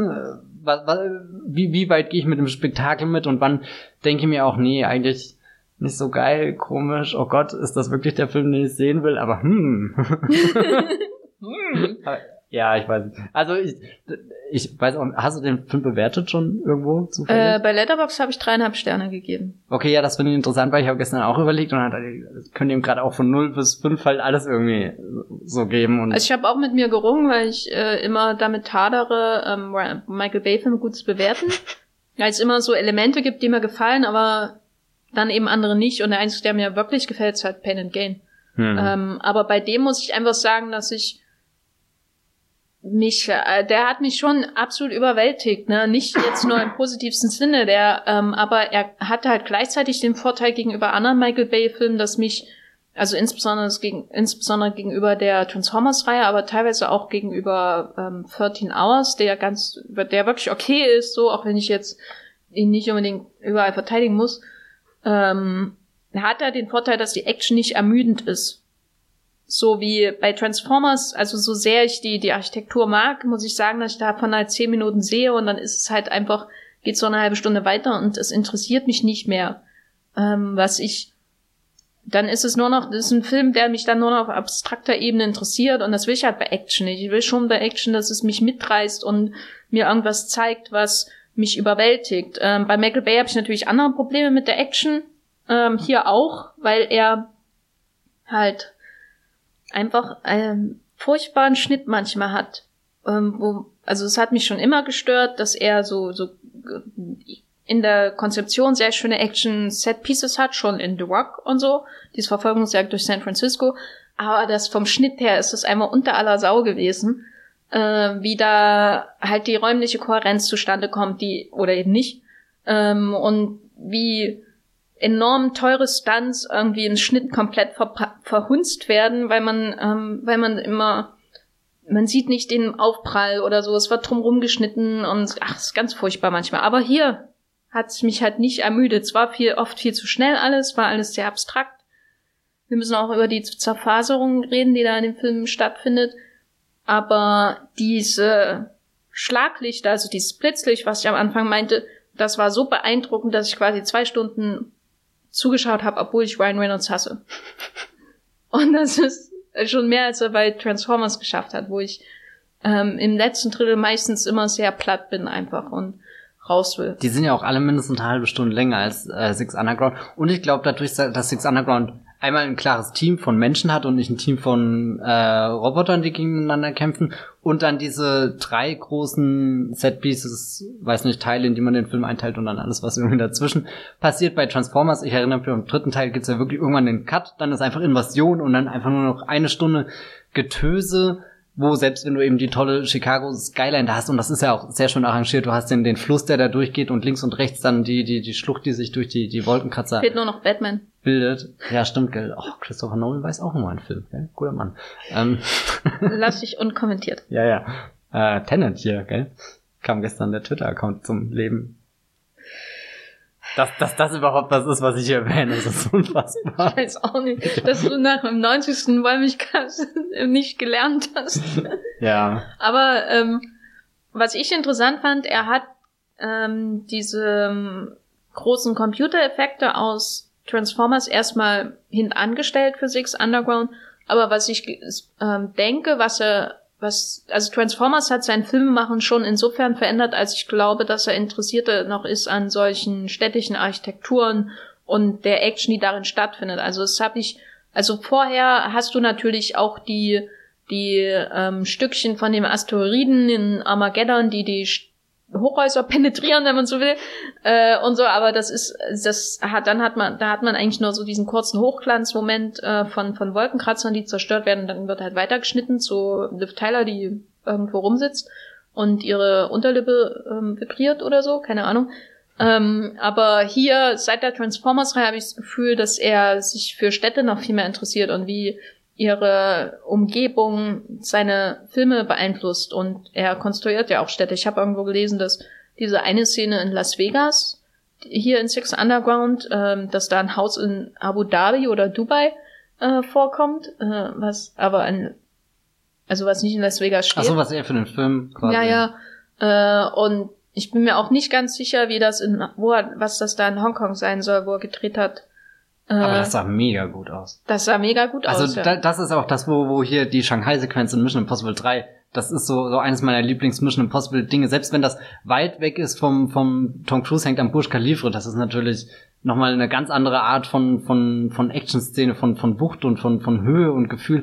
Aber einfach dieses, das sind zwei Gebäude und diese Hand geht hin und malt da diese, diese Kurve an das Fenster. Und dann führt er diesen, diesen Stand aus das liebe ich. Das ist so einfach, aber trotzdem so, so spektakulär, dass ich jedes Mal ein bisschen Gänsehaut dabei hat. Und auch jetzt, wenn er hier die Kräne über den anderen Hochhausblock fahren lässt und dann ist dieses Hochhaus, ich, ich habe, glaube ich, hier eine, eine große Schwäche für, für stylische Inneneinrichtungen wie bei Big Little Lies. Da kommt dieses Hochhaus mit seinen Glaswänden und dem Pool, der dann so schräg rüberragt und und ich fand das auch interessant zu entdecken, wo sind gerade die Ebenen, wo wo ist das Schlafzimmer, wo es sich zurückzieht und hätte ich stundenlang zugucken können. Also, und äh, ich, ich weiß gar nicht, wo, wo das mal war, äh, ob das die Variety höchstwahrscheinlich hatte. Die äh, begehen ja öfter mal die, die reichen äh, äh, die Oder New York Times macht auch eine Reihe mit Apartments. Und ich habe mal sowas eben mit Michael Bay, mit weiß nicht, ob es seine Wille ist oder eine von seinen vielen Willen. Äh, und da dachte ich mir auch einfach, ja, das sieht genauso aus wie das Gebäude von dem Regisseur, der Transformers inszeniert hat und und und das hatte ich jetzt auch wieder bei, bei Six Underground, bei der Hongkong-Sequenz. Sieht Gefühl. sein, sein Haus so aus wie ähm, die, das Haus von Robert De Niro in Heat, wo er mit diesem großen Glasflächen, weil so habe ich mir immer die Wohnung von Michael Bay vorgestellt. Ja, nee, nicht ganz. Also es ist ein bisschen runder und eleganter und hm. also ähnlich offen und manchmal auch ein bisschen langweilig von der Einrichtung, wo ich das Gefühl hatte, da ist so viel Platz für jemanden, der das Haus nicht wirklich nutzt und so, so. Das finde ich ganz immer interessant hier, ähm, äh, Vanity Fair oder, nee, Vogue hat doch diese Reihe 73 Questions, wo sie immer zu jemandem gehen und einfach 73 Fragen sagen und das ist mehr oder weniger improvisiert und abgesprochen. Aber interessant ist auch natürlich, wenn du den Einblick in die, in die äh, Häuser der Stars bekommst und, und wenn du dann irgendwie bei Familie Kanye West bist, wo einfach riesengroße weiße Gänge existieren und du manchmal einfach nur Angst hast, du wirst von dieser beklemmten Kühle einfach erschlagen oder, oder verirrst dich fast einfach in einem weißen Raum, in dem nichts drinne stehen. Und dann, keine Ahnung, bist du, bist du bei anderen Menschen drinne wie, wie, wie Emma Stone, wo du wirklich merkst, da, da, da lebt das Haus, da ist alles schön eingerichtet, da ist nicht zu viel Platz, sondern, ja, keine Ahnung. Wo, wo Michael Bader ist, ich glaube, er interessiert sich wirklich eher für die großen Fenster, die, die dann, äh, da Eindruck schinden. Die, Aber die, ja. diese Oberflächen sind ja auch so das, wo er seine Schönheit gewinnt, mhm. ne? Und natürlich auch die Zerstörung dieser Oberflächen, weil das ist so der Aspekt, ähm, der oder ähm, seine Filme schön macht, dieses Licht, das auf Glas fällt, ähm, die Nacht von Hongkong, äh, aber auch, ich weiß nicht, die, die, wenn, wenn er am Anfang der Ben Hardy da in seiner ähm, in seiner Parcours-Sequenz über den äh, so toll, wo da die Kuppel von dem Duomo in Florenz runterrennt und so. Äh, das ist schon fast wie Assassin's Creed gewesen. Genau, ja. äh, ach, Michael Bay's Assassin's Creed, oh Gott, das wäre so furchtbar wahrscheinlich. Naja, egal. Aber Bei Justin Kurzel, das er auch ganz gut eingefangen hat, fand ich diese, diese, diese nur diese, diese Move-Shots, also wo, wo Ja, wenn er sich mal um da, darauf konzentriert hätte und nicht den, den Ja, ich weiß auch nicht, was da alles schiefgelaufen ist. Ja, er hat den langweiligsten Teil der Spiele als Haupthandlung genommen, also das ist schiefgelaufen, Punkt. Aber wie dem auch sei, ähm, diese Oberflächen und ihre Zerstörung sind ja das, was Michael Bay schön macht. Ähm, was für mich aber auch immer ein Problem ist, weil dahinter halt nichts ist, oft. Weißt du, also bei, also ich finde auch die Oberflächen von seinen Körpern, finde ich, sofern er sie dann ähm, in, äh, irgendwie einfängt, finde ich auch schön, als die Männer, die diese, das ist ja manchmal schon so ein bisschen äh, Leni Riefenstahl-esk, wie er die, die Männer da inszeniert und so, aber äh, also in Pain and Gain zum Beispiel. Ähm, aber also sind ja letztendlich auch noch für ihn Oberflächen. Ne? Die Körper, die zerstört werden, da wo ähm, Granaten in den, in den ja. Mund äh, gesteckt werden. Und hier die schönste Zerstörungsszene für mich äh, in, in Six Underground war, wo der Pool Nee, es gab eigentlich zwei, aber ich meine, ähm, ästhetisch die schönste war, wo, wo das Wasser des Pools quasi das, äh, also das Stockwerk äh, bersten lässt. Und die zwei andere schöne war, wo der THX-Sound die, die Fenster zu abbrechen. Wer kommt denn auf so eine Idee? Das, das Schlimme ist, das hat man als Jugendlicher bestimmt mal als Gag gebracht irgendwo. Also das kam mir auch so vertraut vor. Und, und ich, ich wollte fast zurückspielen, ob das jetzt wirklich der Sound war. Das ich glaube, das war wirklich einer der wenigen Momente, wo die Dead, der Deadpool-Meta-Humor mit den Instinkten von Michael Bay ja. perfekt zusammenpasst. Anders als dann die, die Filmtitel, die dann genau. referenziert werden, wo halt schon nach dem zweiten Mal irgendwie nervt, aber das war. Das war pur Michael Bay, obwohl es wahrscheinlich im Drehbuch stand von Red Reese und Paul Bernick. Ja. Ähm. Was ich bei dem, dem Pool sehr toll fand, du hast einmal dieses, wie es wie es äh, einfach toll auf der Oberfläche aussieht, aber trotzdem hast du halt die Wucht des Wassers und das reißt halt alles mit und dann wird auch die schöne Einrichtung irgendwie zerstört. Da, da finde ich dann auch, also so klar, er, er hat viele Oberflächen und wenig ist dahinter, aber die Oberfläche existiert definitiv und die kann dann umkippen, die kann zerspringen, was auch immer. Und das ist halt auch der zentrale Unterschied zu den Marvel-Filmen zum Beispiel, die keine Oberflächen haben. Ja.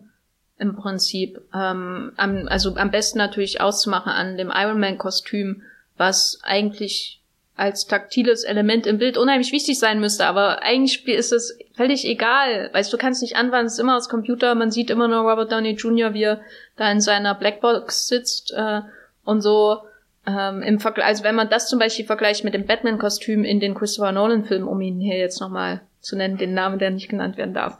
äh, äh, Und die, die, das ist halt, das hat, ich habe das halt geschaut und mir dann auch zwischendurch einmal, mich einmal zwischendurch gefragt, ist Kevin Feige daran schuld, dass mir Michael Bay Filme gefallen? Mittlerweile, weil ich muss sagen, also Michael Bay war einer meiner Hassregisseure jahrelang und ich werde auch nicht anfangen und The Rock irgendwie zu verteidigen oder ähm, Armageddon, für den ich nur sentimentale Gefühle hege, einfach weil ich den sehr oft ähm, gesehen habe ähm, als ähm, junger Mensch. Äh, aber zum Beispiel Pearl Harbor, The Island ähm, und so. Ich kann damit, ich, ich finde seine Action-Szenierung eigentlich furchtbar.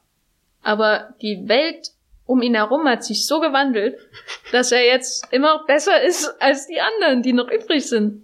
Und meine These ist, als ich ähm, Six Underground gesehen habe, dass die 90er Jahre Action-Inszenierung in Hollywood eigentlich komplett verhunzt wurde, weil so viele Leute aus der Werbung kamen auch und der Handwerk nur anhand von Momenten ausrichten und nicht, wie diese Momente zusammengehören. Also Hollywood-Action-Inszenierung war immer ein Problem, aber in den 90er Jahren ist halt komplett gegen die Wand gefahren. Dachte ich damals. Dann muss man natürlich gucken, wie schlimm wurde es danach. Mhm. Ähm, und ähm, heute kommen die Leute aber nicht aus Werbung und ähm, Videoclips, sondern oder Musikclips, sondern aus dem Fernsehen immer mehr, die die, Leute, die die richtig große Blockbuster drehen. Und wenn man das heute vorgesetzt bekommt, die Russos dieser Welt, dann ist halt so ein Werberegisseur wie Michael Bay, der immerhin an Momente denkt, immer noch wie, als äh, äh, kommt äh, Moses da vom Berg mit den zwei Tafeln. Weißt du, also das ist halt so bizarr, diese Entwicklung, dass ich jetzt anfange, Michael Bay zu verteidigen. Also, wie geht's dir? Ja, das sind gerade so viele Dinge, wo ich anschließen möchte. Was ich mir gerade am ehesten gedacht habe, was gibt es denn gerade alles für Arten, um Action zu inszenieren? Und jetzt, um nochmal diesen Namen zu nennen, der nicht genannt werden darf, und vielleicht die Villeneuve, die begreifen Action-Szenen, glaube ich, immer ein bisschen als was sehr Abstraktes, also so, so, wo Action irgendwie stattfindet, aber es sind sehr, sehr lange Einstellungen irgendwie und es ist wenig Dynamik drin, aber trotzdem hast du ein Gefühl dafür, was passiert. Ich finde das immer interessant. Ich denke da jetzt gerade an The Dark Knight und, und Blade Runner oder so, was ja irgendwie Actionfilme sind, aber irgendwie auch nicht so richtig. Ähm Na, sie, ich finde sie, also bei The Dark Knight, ähm, ist für mich ein schönes Beispiel, wie man fast eine gute Action-Szene haben kann, weil man hat so einen großartigen Moment, wie ähm, wo sich der Truck überschlägt. Ne? Ja, das ist genau, einer der ja. coolsten Momente in irgendeinem Actionfilm. Einfach so diese Szene an sich, dass jemand so einen Stunt macht, ist Wahnsinn. Aber dann, wenn du dir halt so die Dark Knight in den Details anschaust, da gibt's auch schöne Analysen online schon, ähm, ist es, da fehlt mir halt das Handwerk, um eine gute Verfolgungssequenz zum Beispiel zu umzusetzen, tatsächlich im Schnitt, weil halt äh, Nolan halt so viel mit Coverage arbeiten. Hinterher wird das schon zusammenpassen. Und das Interessante ist, dass durch den Einsatz von CGI eigentlich rundere Action-Szenen zustande kommen. Also, dass die, die, das hat man ja zum Beispiel bei ähm, Captain Marvel oder so, also dass man längere, ununterbrochene Sequenzen hat, wo Action passiert, aber dadurch, dass alles halt ähm, computergeneriert ist, sieht's halt, ist es eigentlich egal. Es gibt keinen körperlichen Impact, es gibt nichts, was Action, zumindest für mich, äh, toll macht. Das hat man zum Beispiel jetzt auch in Alita. Manchen Leuten gefällt das ja sehr gut. Ich kann damit nichts anfangen. Aber man hat durch die Computerinszenierung äh, oder durch die Möglichkeiten des Computers so lange ununterbrochene Actionsequenzen, was ja auch Michael Bay sehr intensiv gemacht hat an den Transformers-Filmen, wenn man die Leute im Flug hat, äh, die, die Transformers im Flug hat, wie sie sich verwandeln in der Highway-Sequenz, glaube ich, in Transformers 2 das ist so der, der Mainstream. Also es ist nicht mehr alles einfach nur tump zerschnitten, so wie 2001 oder so. Aber es ist halt sehr computerlastig. Und dann hast du halt, äh, glaube ich, den Ein Einfluss der John Wick Boys, der ziemlich groß ist, immer größer wird. Mhm. Habe ich das Gefühl, als David Leach und Chad äh, Stahelski. Ähm, also die, die so diesen Man-to-Man-Combat halt wieder viel mehr in den Vordergrund rücken, was man jetzt auch im Black Widow Trailer gesehen hat, ähm, der sehr stark von Atomic Blonde beeinflusst ist und so die Stuntarbeit wieder mehr in den Vordergrund rücken. Und das führt ja bis hin zu Deadpool 2. Also die haben halt einen enormen Einfluss, finde ich. Das, was Michael Bay macht, macht trotzdem niemand so. Die Stuntarbeit in Six Underground ist Wahnsinn, was da passiert. Also in Transformers-Film war das auch schon immer Wahnsinn, was er da mit seinen Tag-Teams da gemacht hat äh, an den Häusern und so. Aber hier, was da, also ich saß da stellenweise da und war einfach nur, das haben Menschen gemacht. Ja, und vor allem auch der Aufwand, der da in einen so einen kurzen Shot hineinfließt, wo, wo ich manchmal das Gefühl habe, wie, wie viel hat denn diese Florenz-Sequenz allein gekostet? Ich meine, gut, das ist der halbe Film. Wenn er das gedreht hat, weiß er, kann er sich zurücklehnen und sagen, naja, der Rest, der läuft noch, Hongkong machen wir noch. Und eine Yacht finde ich auch noch irgendwo. Magneten, die gibt's überall. das wurde mir gestern bewusst, so wie, wie viel Geld da gerade verschossen wurde dafür, dass wir jetzt wirklich einen Bruchteil einer Sekunde davon haben. Und äh, man, oder, oder ich weiß nicht, ob, ob ähm, Jetzt beim fünften Transformers-Film hatte ich manchmal zum Beispiel, wenn er verstärkt mit 3D gearbeitet hat, das Gefühl, er hat sich da mehr gezügelt und dann sind da längere Einstellungen einfach, um diese Bewegung herauszuarbeiten, weil die geht ja bei 3D, wenn du einfach sehr schnell schneidest, kann dieser räumliche Tiefeneffekt äh, nicht sehr gut entstehen und, und ich glaube, da, da konnte man bei äh, Transformers mehr diese großen Panoramen irgendwie genießen, wenn dann halt auch große Raumschiffe da sind, riesengroße Roboter und, und irgendwelche Welten, die sich drehen und weiß nicht was. Und am besten hat es ja fast hier äh, äh, na, Travis Knight gemacht mit dem Bumblebee-Film. Der beginnt ja auch mit so einer Cybertron-Sequenz, wo, wo eben auf dem Heimatplaneten der, der Transformers, äh, Autobots und Decepticons, wo die sich hier prügeln. Und er hat einfach die Szene genauso gemacht, wie sie Michael Bay gemacht hat, nur ohne Schnitt oder oder weniger Schnitten, dass, dass er einfach die, die Kamera einmal so hat mitfolgen lassen. Und jetzt bei Six Underground gleich am Anfang, wo er kurz auch so so, so das Bild dann einfriest, äh, einfriest, ein, ein, ein, einfriert, wenn wenn das das erste Auto irgendwie durch diesen Marktplatz schießt und alles, das gibt's glaube ich auch als als als Production Still wurde das veröffentlicht. Und dann denke ich mir immer und das also so wie viel Aufwand in diese wirklich in diese eine Sekunde geflossen ist. Und und ich meine, es hat sich alles rentiert, das Bild hat den absoluten Effekt da aber wie, wie schön wäre das gewesen, wenn man einfach, keine Ahnung, das 30 Sekunden lang gesehen hätte. Da hatte ich mir halt schon manchmal gedacht, ähm, so rein als Actionfilm jetzt, einfach so meine Ansprüche ans Genre, ähm, wer hätte mir der Film wahrscheinlich noch besser gefallen, wenn jemand am Ruder gewesen wäre, der auf solche Sachen achtet. Ne? Also ich weiß nicht, ob der Film von Jet Stahelski dann besser gewesen wäre, aber das, was die John Wick-Filme ja auszeichnet, ist ja, dass, dass sie sowas dann auch lange zeigen. Also Ne, also dass sie, die haben auch manchmal Probleme im Schnitt und so, aber Was sie sind aber so eine Rückkehr zu dieser, wir lassen die Bewegung vollenden. Das, was halt ich so sehr am Hongkong-Kino mag und so. Also die Bewe Bewegung vollenden. Wir sehen, wie jemand jemand anderes im Bauch schlägt und dazwischen gibt's dann halt keinen Schnitt und so. Also nicht, dass ich das unbedingt sehen will, aber äh, und Michael Bay hat aber eher so diese diesen Ansatz, dass er das diese alle Elemente, die für eine perfekte großartige Action-Szene da sind, hat. Er hat den Aufwand, er hat die Ideen mit seinem Team zusammen. Er hat einen sehr guten Kameramann, wie wir gesehen haben, äh, der, der ganz viel mit äh, Gore Verbinski jetzt zuletzt gearbeitet hat. Ähm, und dann wird das aber so zu so einer Abstraktion von Action, äh, also aber also so, dass man nur noch so so ein impressionistische, unzusammenhängende Schnipsel von Action hat. Also eigentlich nicht mehr impressionistisch, das ist schon wesentlich abstrakter. Ähm, und dann hast du so eine Idee, wie die Sequenz in ähm, Florenz zum Beispiel vonstatten geht oder in Hongkong. Und manche Sachen funktionieren für sich, also zum Beispiel, wenn da jemand den Duomo runterrennt oder ähm, äh, durch die Offizien fährt, da muss ich so laut lachen. Also das hat mich so gefallen, auch als Touristikfilm einfach wunderbar, noch viel besser Florenz genutzt als hier Darren Howard ähm, Tom Hanks Film Inferno. Mhm. Nicht, dass ich die vergleichen möchte. Wobei, wenn Tom Hanks durch Florenz äh, läuft, ist das schon Ja, aber der, für mich war, ich war da schon sehr enttäuscht, weil ich ähm, die Da Vinci Code Filme alle sehr gern mag, wegen ihrem Touristikaspekt. Äh, wie die die Städte als Hintergrund nutzen und da war einfach ähm, der Umgang mit Rom zum Beispiel in wie hieß Was? der zweite? Rom ist äh, Illuminati. Illuminati, genau, war viel, viel besser als ähm, Florenz in Inferno. Naja, wie dem auch sei.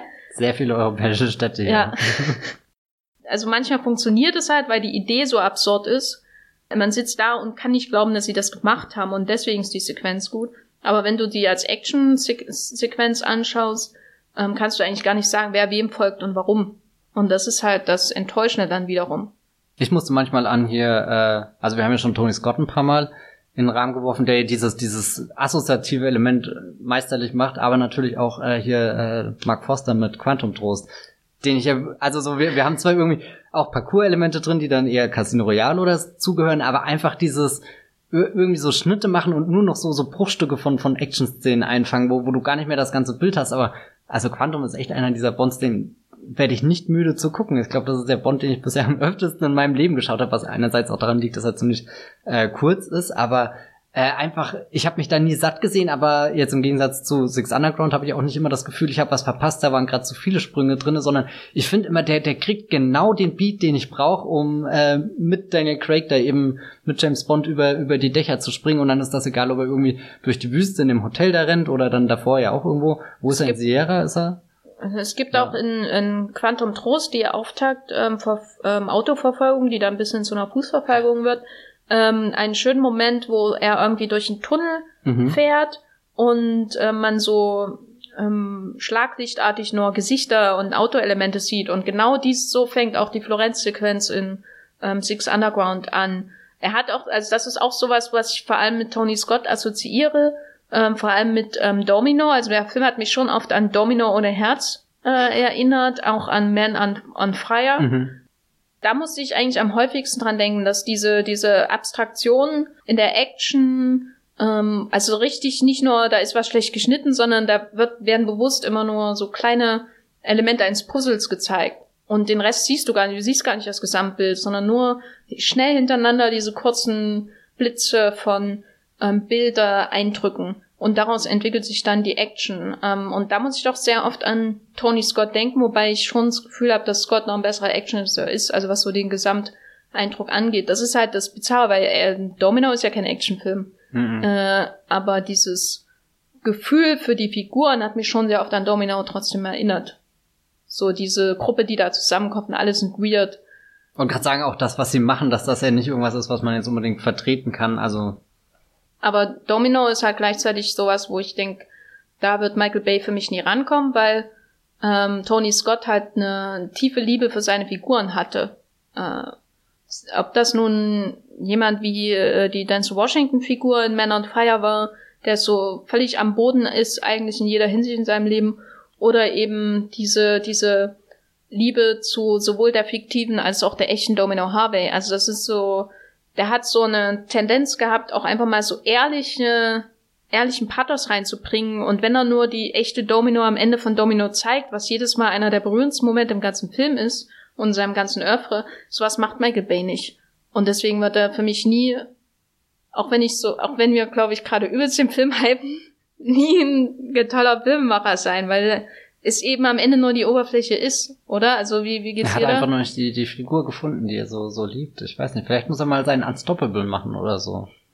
Ja, ich dachte ja eigentlich Pen and Gain hätte so in die Richtung gehen können, aber selbst da ist er ähm, mehr an den Muskeln interessiert als an den Hirnen oder den Herzen ja. der Menschen. Also wobei Pain and Gain schon, also da bin ich sehr, ah, habe ich vorhin gar nicht genannt, gell, wo ich so über meine äh, hier liebsten Michael ja, Bay Filme. Ja, der, der ist, also da, da bin ich schon am nächsten bei den Figuren auch mit dran, weil, weil die Geschichte auch ein bisschen trollig einfach ist. So, so kann man nachvollziehen, diese, dieser kleine amerikanische Traum, der da irgendwie so Möglichkeit wird, work hard, play hard, keine Ahnung, und dann ja.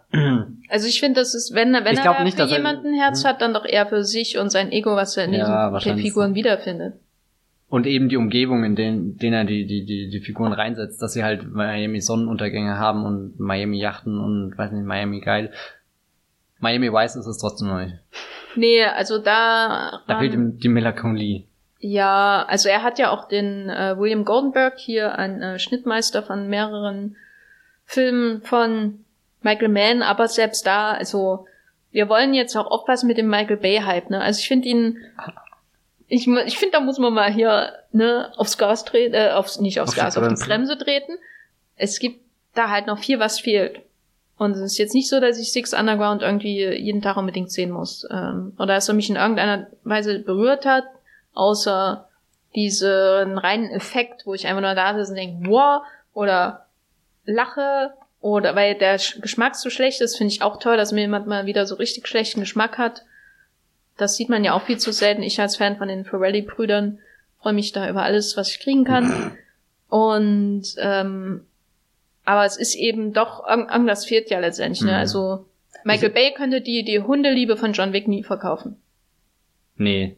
Aber da, da fehlt ihm dann halt auch ein Keanu Reeves oder so. Ich weiß gar nicht, ob er, ob sowas wie Will Smith in Bad Boys nochmal möglich ist bei Michael Bay, weil ich glaube, also Bad Boys, das war ja überhaupt sein, sein erster richtiger Kinofilm und, und da musste er sich selbst noch nicht finden und hat halt eben noch nicht die, die Architektur und weiß nicht was oder die Transformers für sich entdeckt, die dann den, den, den wahnsinnigen Platz einnehmen äh, in den Film. Und, und deswegen finde ich fast ein bisschen schade, dass auch bei Bad Boys 3 nicht mehr da ist, weil das wäre ein unfassbar interessanter Michael Bay Film geworden. Oder, oder vielleicht ist er, hätte er lieber statt Six Underground Bad Boys 3 machen sollen, weil, weil da hätte er diesen ganzen Action-Wahnsinn von, von, von Six Underground reinmachen können, aber halt eben mit, mit den zwei Bad Boys Figuren, die so groß etabliert sind, dass er die nicht wegradieren kann. Und ich meine, bei Ray Reynolds merkt man ja, wie es immer so, so ein, okay, die Szene kriegst du, die Szene krieg ich und ah, jetzt verpisst dich aber. also ich hatte schon oft das Gefühl, dass sich Michael Bay gedacht hat, ey, Ryan Reynolds kann so laut seine Witze machen, wie er will. Am Ende bin ich der, der hier im Schneideraum ist und zack, zack, zack, zack, zack macht. Ähm, die Frage ist jetzt, was ist, wenn es kein Zack, Zack, Zack, Zack gibt? Also ja. er erzählt ja trotzdem die Momente von Pathos, obwohl weder der Hauptdarsteller noch der Regisseur davon ge für geeignet sind. Also speziell jetzt diese großen obligatorischen Szenen mit Wir lassen niemanden zurück und bliblablub und dann natürlich auch das dramatische Ende, wo er seine Ische da sieht. Also seine, das war, Sohn. ich musste da wirklich, hä, was, er hat einen Sohn, was ist da los? Aber was ist denn jetzt, wenn der Film das erzählen muss, weil der Film ja den fundamentalen Fehler begeht, dass er überhaupt was erzählt? Da wäre schon wichtiger gewesen, dass das äh, Mark Wahlberg dabei gewesen wäre, glaube ich. Hm, ich habe das, ja, ich weiß nicht, ob abgekauft. Ich meine, das passiert halt dann und ich glaube, sie sind auch wirklich auf Sparflamme gehalten. Die sind wirklich nur so viel drinne, dass, dass, dass der Film halt nicht einfach nur aus drei großen Action-Szenen besteht, sondern irgendwo ja auch noch was Verbindendes hat, wo, wo auch so, so eine keine Ahnung, Lektion gelernt. Also ich habe es sehr als eine Lektion wahrgenommen von und dann entschuldigen wir alle unsere Namen. Aber selbst das, obwohl die Namen ja alle irgendwie schön sind und du, du hast auch das Gefühl, da gucken sich die Schauspieler auch zum ersten Mal in die Augen. Also realisieren sie, oh shit, wir sind hier gerade an Michael Bay Set. ähm, aber es kommt da, kommt da wenig rüber, oder? Das ist auch der Punkt, wo du vorhin gesagt hast, du weißt nicht, ob du ihn jetzt sofort wieder sehen willst. Ich, mich würde auch interessieren, wie dieser Podcast aussehen würde, wenn wir ihn in zwei Wochen aufnehmen, wo, wo diese, diese erste Überwältigung der, der puren Bewegung, der Energie, die der, der Film einfach ausstrahlt und so und so das Hemmungslose, das ist ja jetzt noch richtig in meinem Blut drin, das ist noch keine 24 Stunden her. Dass Michael Bay steckt in deinem Blut. ja, hat mich total äh, hier gestern über, überrumpelt. Ähm, äh, wie, wie sich das dann anfühlt, wenn, wenn man in zwei Wochen drüber nachdenkt, oder will ich den Film dann irgendwann wirklich nochmal in seiner Gänze schauen, oder kehre ich auch nur noch zurück, um einzelne Setpieces nochmal an zu Ja, ich hatte heute früh nicht so viel Zeit, den nochmal zu schauen, aber ich hatte auch ähm, überhaupt keine Hemmung, mir einfach die Highlights nochmal anzuschauen. Also ich habe so durchgesappt äh, und durchgescrollt halt und wollte mir halt nochmal anschauen, ähm, bin aber nicht bis zur Yachtsequenz gekommen, also diesem großen Finale, wo ich mich primär, obwohl ich den Film gestern Abend geschaut habe, nur noch an die Magneten-Action äh, erinnern kann, aber die Hongkong und die Florenz-Sequenz habe ich schon sehr gut in Erinnerung, also gut im Sinne von, die hat mir gefallen. Bei dem Finale war ich mir dann ein bisschen unsicher, wie er da mit Magneten die Menschen durch die Gegend wirbelt. Das fand ich schon rein vom Tech von der technischen Umsetzung fand ich das toll. Aber das geht auch viel länger, ne? Da passiert wahrscheinlich so viel und ich habe alles nicht mehr in Erinnerung. Das Problem ist ja auch, also wir haben ja gesagt, er hat diese zwischenmenschlichen Szenen zwischendrin, um einfach Dinge zu erklären. Aber was auch nie funktioniert, äh, bei alle seine, oder sagen wir Setpiece 2 und 3, also Hongkong und die Yacht erfordern ja auch so, so eine gewisse Finesse von, von dem Team, wie, wie infiltrieren wir das? Und da wäre mir halt jeder andere Regisseur irgendwie lieber gewesen, der, der da mehr diesen Professional-Charakter auch ein bisschen zum Ausdruck bringt. So, wie, wie hacken wir uns da rein? Wie, wie kommen wir auf das Dach? Also er hat zwar die coolen Shots alle da, aber es ist halt eben nur nicht wie, wie bei Mission Impossible, wo, wo irgendwann verschwimmt zwischen wir planen den Heist und führen den Heist durch und ehe wir uns als Zuschauer versehen, hängt Tom Cruise eben am Busch Khalifa und, und wir haben Höhenangst und das war alles ein bisschen, okay, es gibt halt diesen obligatorischen Moment, wir ziehen Gasmasken auf, wir werfen da jetzt irgendwelche Granaten rum und so, aber alles auch ein bisschen sehr grob, sehr, ja, so, so halt wirklich dieses boah, hin, hinge, hinge, ich will nicht sagen hingerotzt, das hört sich so negativ mhm. an. Ähm, nee, das ist eher so wie Konfetti, was halt ausgeworfen Ja, genau, wird, das ne? ist gut, ja. Also, ähm, es ist keine, keine, keine, ja, es fehlt halt so der Michael Mann, den hat man natürlich auch nicht überall, es fehlt aber auch weiß nicht, Steven Soderbergh und Ocean's Eleven, diese Kontrolle über solche Sachen. Oder auch nur, ähm, weiß nicht, Justin Lin und Fast Five zum Beispiel, diese Finale, wo sie, wo sie den Tresor klauen. Und da fehlt's einfach, weil ähm, da, wo du tatsächlich Überblick brauchst, da ist er einfach nicht, das ist nicht sein Interesse. Hm. Ne? Aber das hat er bei Pain and Gain, finde ich, schon mal besser hingekriegt, weil da gab es zwar nie den großen Heist, aber die waren ja schon immer ein bisschen so am, am Hasseln irgendwie und, und man hat das Gefühl von, wann planen sie jetzt, was, wann läuft was aus dem Ruder und, und das ist ja auch das Interessante bei Pain and Gain, dass es einer der seltenen Michael Bay Filme ist, wo, wo du wirklich merkst, da, da läuft eben was aus dem Ruder. Jetzt bei, bei Six Underground, gut, wegen, wegen der ganzen Ironiebrechung hast du eh nie, nie eine Ahnung, was ist jetzt noch Plan und was nicht. Das fand ich auch immer komisch. Irgendwie, ich hatte das Gefühl, er, er läuft immer auf so einen Moment raus, wo alle denken, jetzt ist es verloren und dann hat entpuppt sich äh, Ryan Reynolds nicht nur als großer Kunstkenner, sondern eben auch wirklich als jemand, der einen Masterplan hat, aber er hat ja nie für irgendwas da einen Plan, sondern. Ja, aber ich weiß auch nicht, warum er da ist, außer um das Team zusammenzuführen. Er könnte eigentlich auch einfach in seinem Büro sitzen, wie so der Bosley aus, mhm. aus äh, Charlie's Angels und den Aufträge geben, weil er eigentlich, er hat halt die, er ist halt der Swiss-Kid, was damals die Magneten-Idee hatte und darauf sein Vermögen aufgebaut hat, deswegen hast du halt den Payoff dann, wenn er das tatsächlich ja, ja. einsetzt aber darüber hinaus ist er völlig überflüssig. Würdest du jemandem diesen Film empfehlen? Und wenn ja, Wem? warum? warum? also wie, wie kann man überhaupt diesen Film empfehlen? Naja, ich denke mal, die, die meisten Zuhörer werden ja ein Bild von Michael Bay haben. Und wenn wir jetzt hier Namen wie Tony Scott und so noch dazu gemischt haben, hoffentlich ergibt sich da auch irgendwie jetzt kein, kein falscher Eindruck davon. Ich weiß nicht, ob man den empfehlen kann. Also ich habe mich auf den Film gefreut einfach der sah so durchgeknallt aus, spätestens als klar war, dass Lin Roller mitspielt und eigentlich will ich immer noch wissen, wie, wie kommt das zustande? Das ist, äh, hätte ich ein Interview, das wäre die allererste Frage. Wer hat da die Connection gemacht? Warum existiert das? Du hast ja irgendwie schon halber gemeint, sie will sich nur irgendeinen eigenen Film wieder damit finanzieren. So wie Werner Herzog halt mal schnell bei irgendeinem Star Wars Projekt vorbeiguckt. Ähm, ja, ähm, doch, ich empfehle ihn, weil ich hatte gestern zwei verrückte Stunden, wo ich teilweise wieder Dinge aus meinem Gedächtnis löschen will, aber manchmal auch denke, das ist eine Bereicherung gewesen. Ich kann ihn auch empfehlen. Ähm, also natürlich für Bayheads sowieso. Für alle, die so vulgäres Action-Kino sich danach sehen, weil das gibt's halt einfach ein bisschen weniger in den letzten Jahren so aus Hollywood diese vulgär ist ein sehr gutes Wort dabei. Ja, das ist einfach Vulgärunterhaltung und das macht halt niemand so oder kaum jemand so Herzhaft. konsequent. Äh, ja, das ist halt das, wo er mal Herz hat, ne, in der herzhaften Vulgär-Action, die er hier präsentiert. Ähm, Lizard Brain Action hat das, glaube ich, der, der einer hier bei Letterbox, dem ich folge, den ich sehr mag, ähm, Matt Lynch. Lizard Brain. Ah ja, Matt Lynch. Genau, ähm, genannt. Und es, es trifft auch genau mein Lizard Brain ja, Michael Bay ist für mich kein Tony Scott-Ersatz und wird es auch nie werden. Da fehlen ihm einfach bestimmte Elemente. Aber ich muss auch sagen, dass ich, ich habe mich nicht auf den Film gefreut, weil ich einfach pure Angst habe vor Ryan Reynolds Vehikeln. Das ist mein persönlicher Kinoboomer aktuell, äh, weil ich da keinen Spaß dran haben kann an seiner Präsenz, die er sich da aufgebaut hat.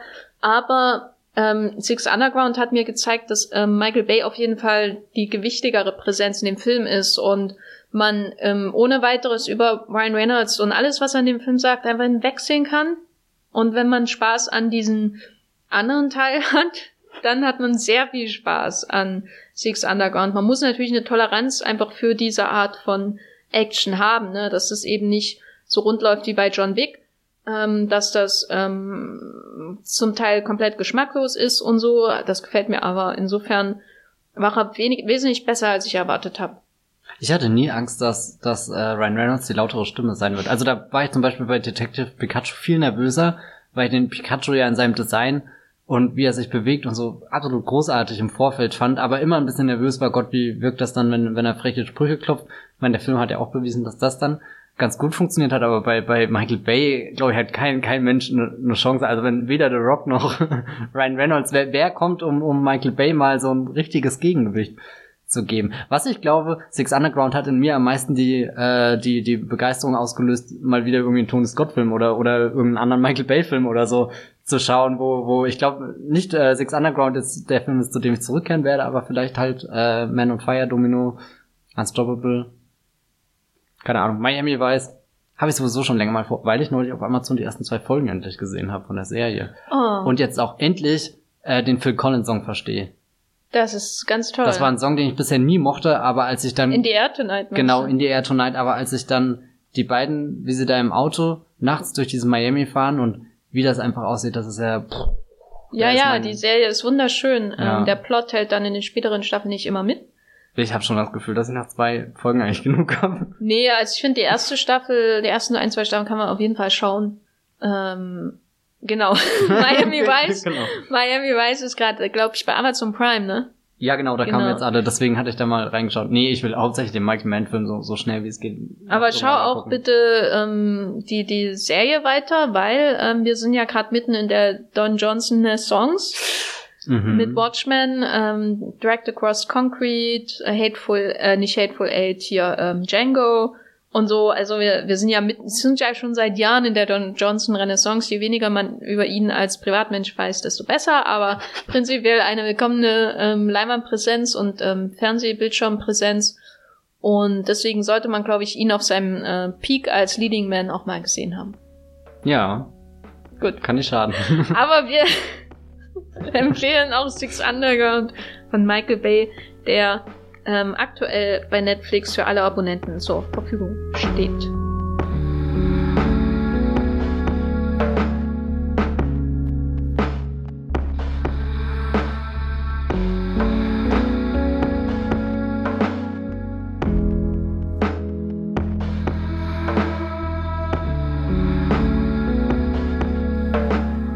Das war der 90. Wollmilchcast angemessen. Ähm, Thema, ähm, thematisch bestückt durch Michael Bay. Ich finde, für so eine große, wulstige Zahl braucht man einen so großen, filmisch wulstigen Filmemacher wie Michael Bay. Ich finde, ähm, da haben wir uns einen richtigen Film ausgesucht. Ne? Wie, wie es der Zufall wollte, vor, vor ein paar Tagen war noch der Plan, über Jumanji und The Rock zu reden. Aber ja, Michael Bay ist größer als The Rock. Also es ist auch wirklich so, du schaust Jumanji an und denkst dir, oh, so, so ein altmodischer Abenteuerfilm und dann kommt einfach Michael Bay.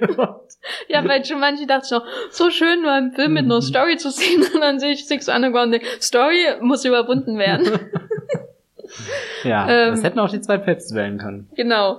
Ähm, Jumanji läuft auch im Kino, können wir auch empfehlen, ne?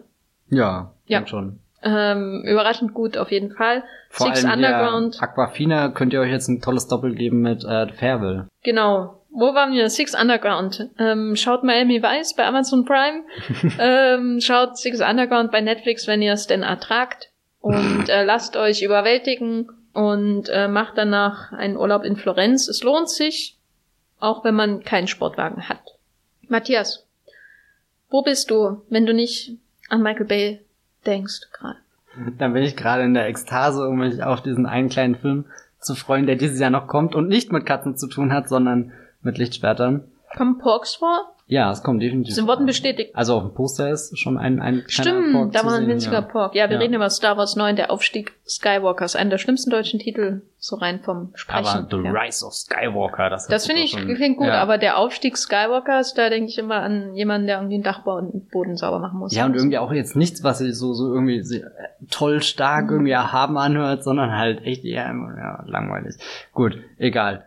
Wie der Film wird, werden wir bestimmt auch noch hier im Wollmilchcast äh, besprechen. Bis dahin könnt ihr mir auf Twitter folgen. Als Bubrox werde ich bestimmt noch den einen oder anderen Star Wars Tweet in der nächsten Zeit absetzen. Oder ihr guckt auf meinem Blog da vorbei, das Filmfilter. Ähm, oder ihr liest, was ich auf Movieplot so den ganzen Tag schreibe. Vermutlich ist auch sehr Star Wars lastig. Ja, ich bin auch bei Twitter als Gefferlein, bei Instagram als Gefferlein, bei Letterboxd als unterstrich Geffer. Könnt ihr mir gern folgen, wie ich Filme schaue. Ansonsten ja, bei Movieplot bin ich auch als the Geffer ohne Unterstrich. Und da schreibe ich auch Sachen. Hoffentlich, wenn der Fast and Furious Trailer rauskommt, ich will den endlich sehen, den Fast and Furious 9 Trailer. Es kam ungefähr letzte Woche jeden Tag ein Trailer und es Kein war Fast keiner für dich dabei. 9 Trailer da. No. Was soll Und das? dann haben wir noch einen Ghostbusters-Trailer. Wer will sowas? Also wirklich. Der eigentliche Afterlife-Film ist ja schon gedreht, nämlich Resident Wenn- Evil Das Afterlife. war auf jeden Fall garantiert besser als der neue Film von Jason Reitman. Oh Gott.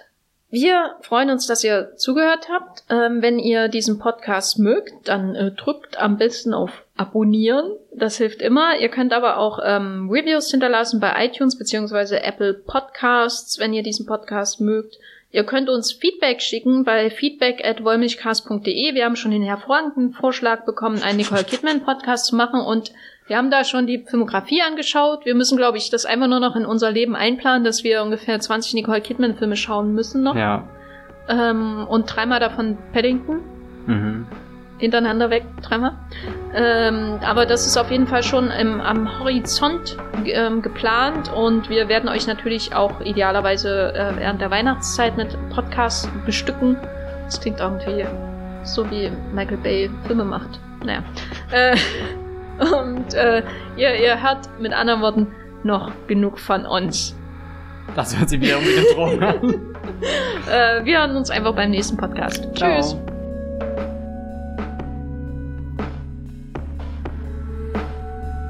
Der Wollmilchcast wird produziert von Jenny Jecke und Matthias Hopf. Unser Intro und Outro stammt aus dem Song Slam Canto von Kai Engel. Ihr könnt unseren Podcast bei allen gängigen Apps abonnieren und wir freuen uns über Kommentare und Bewertungen auf iTunes.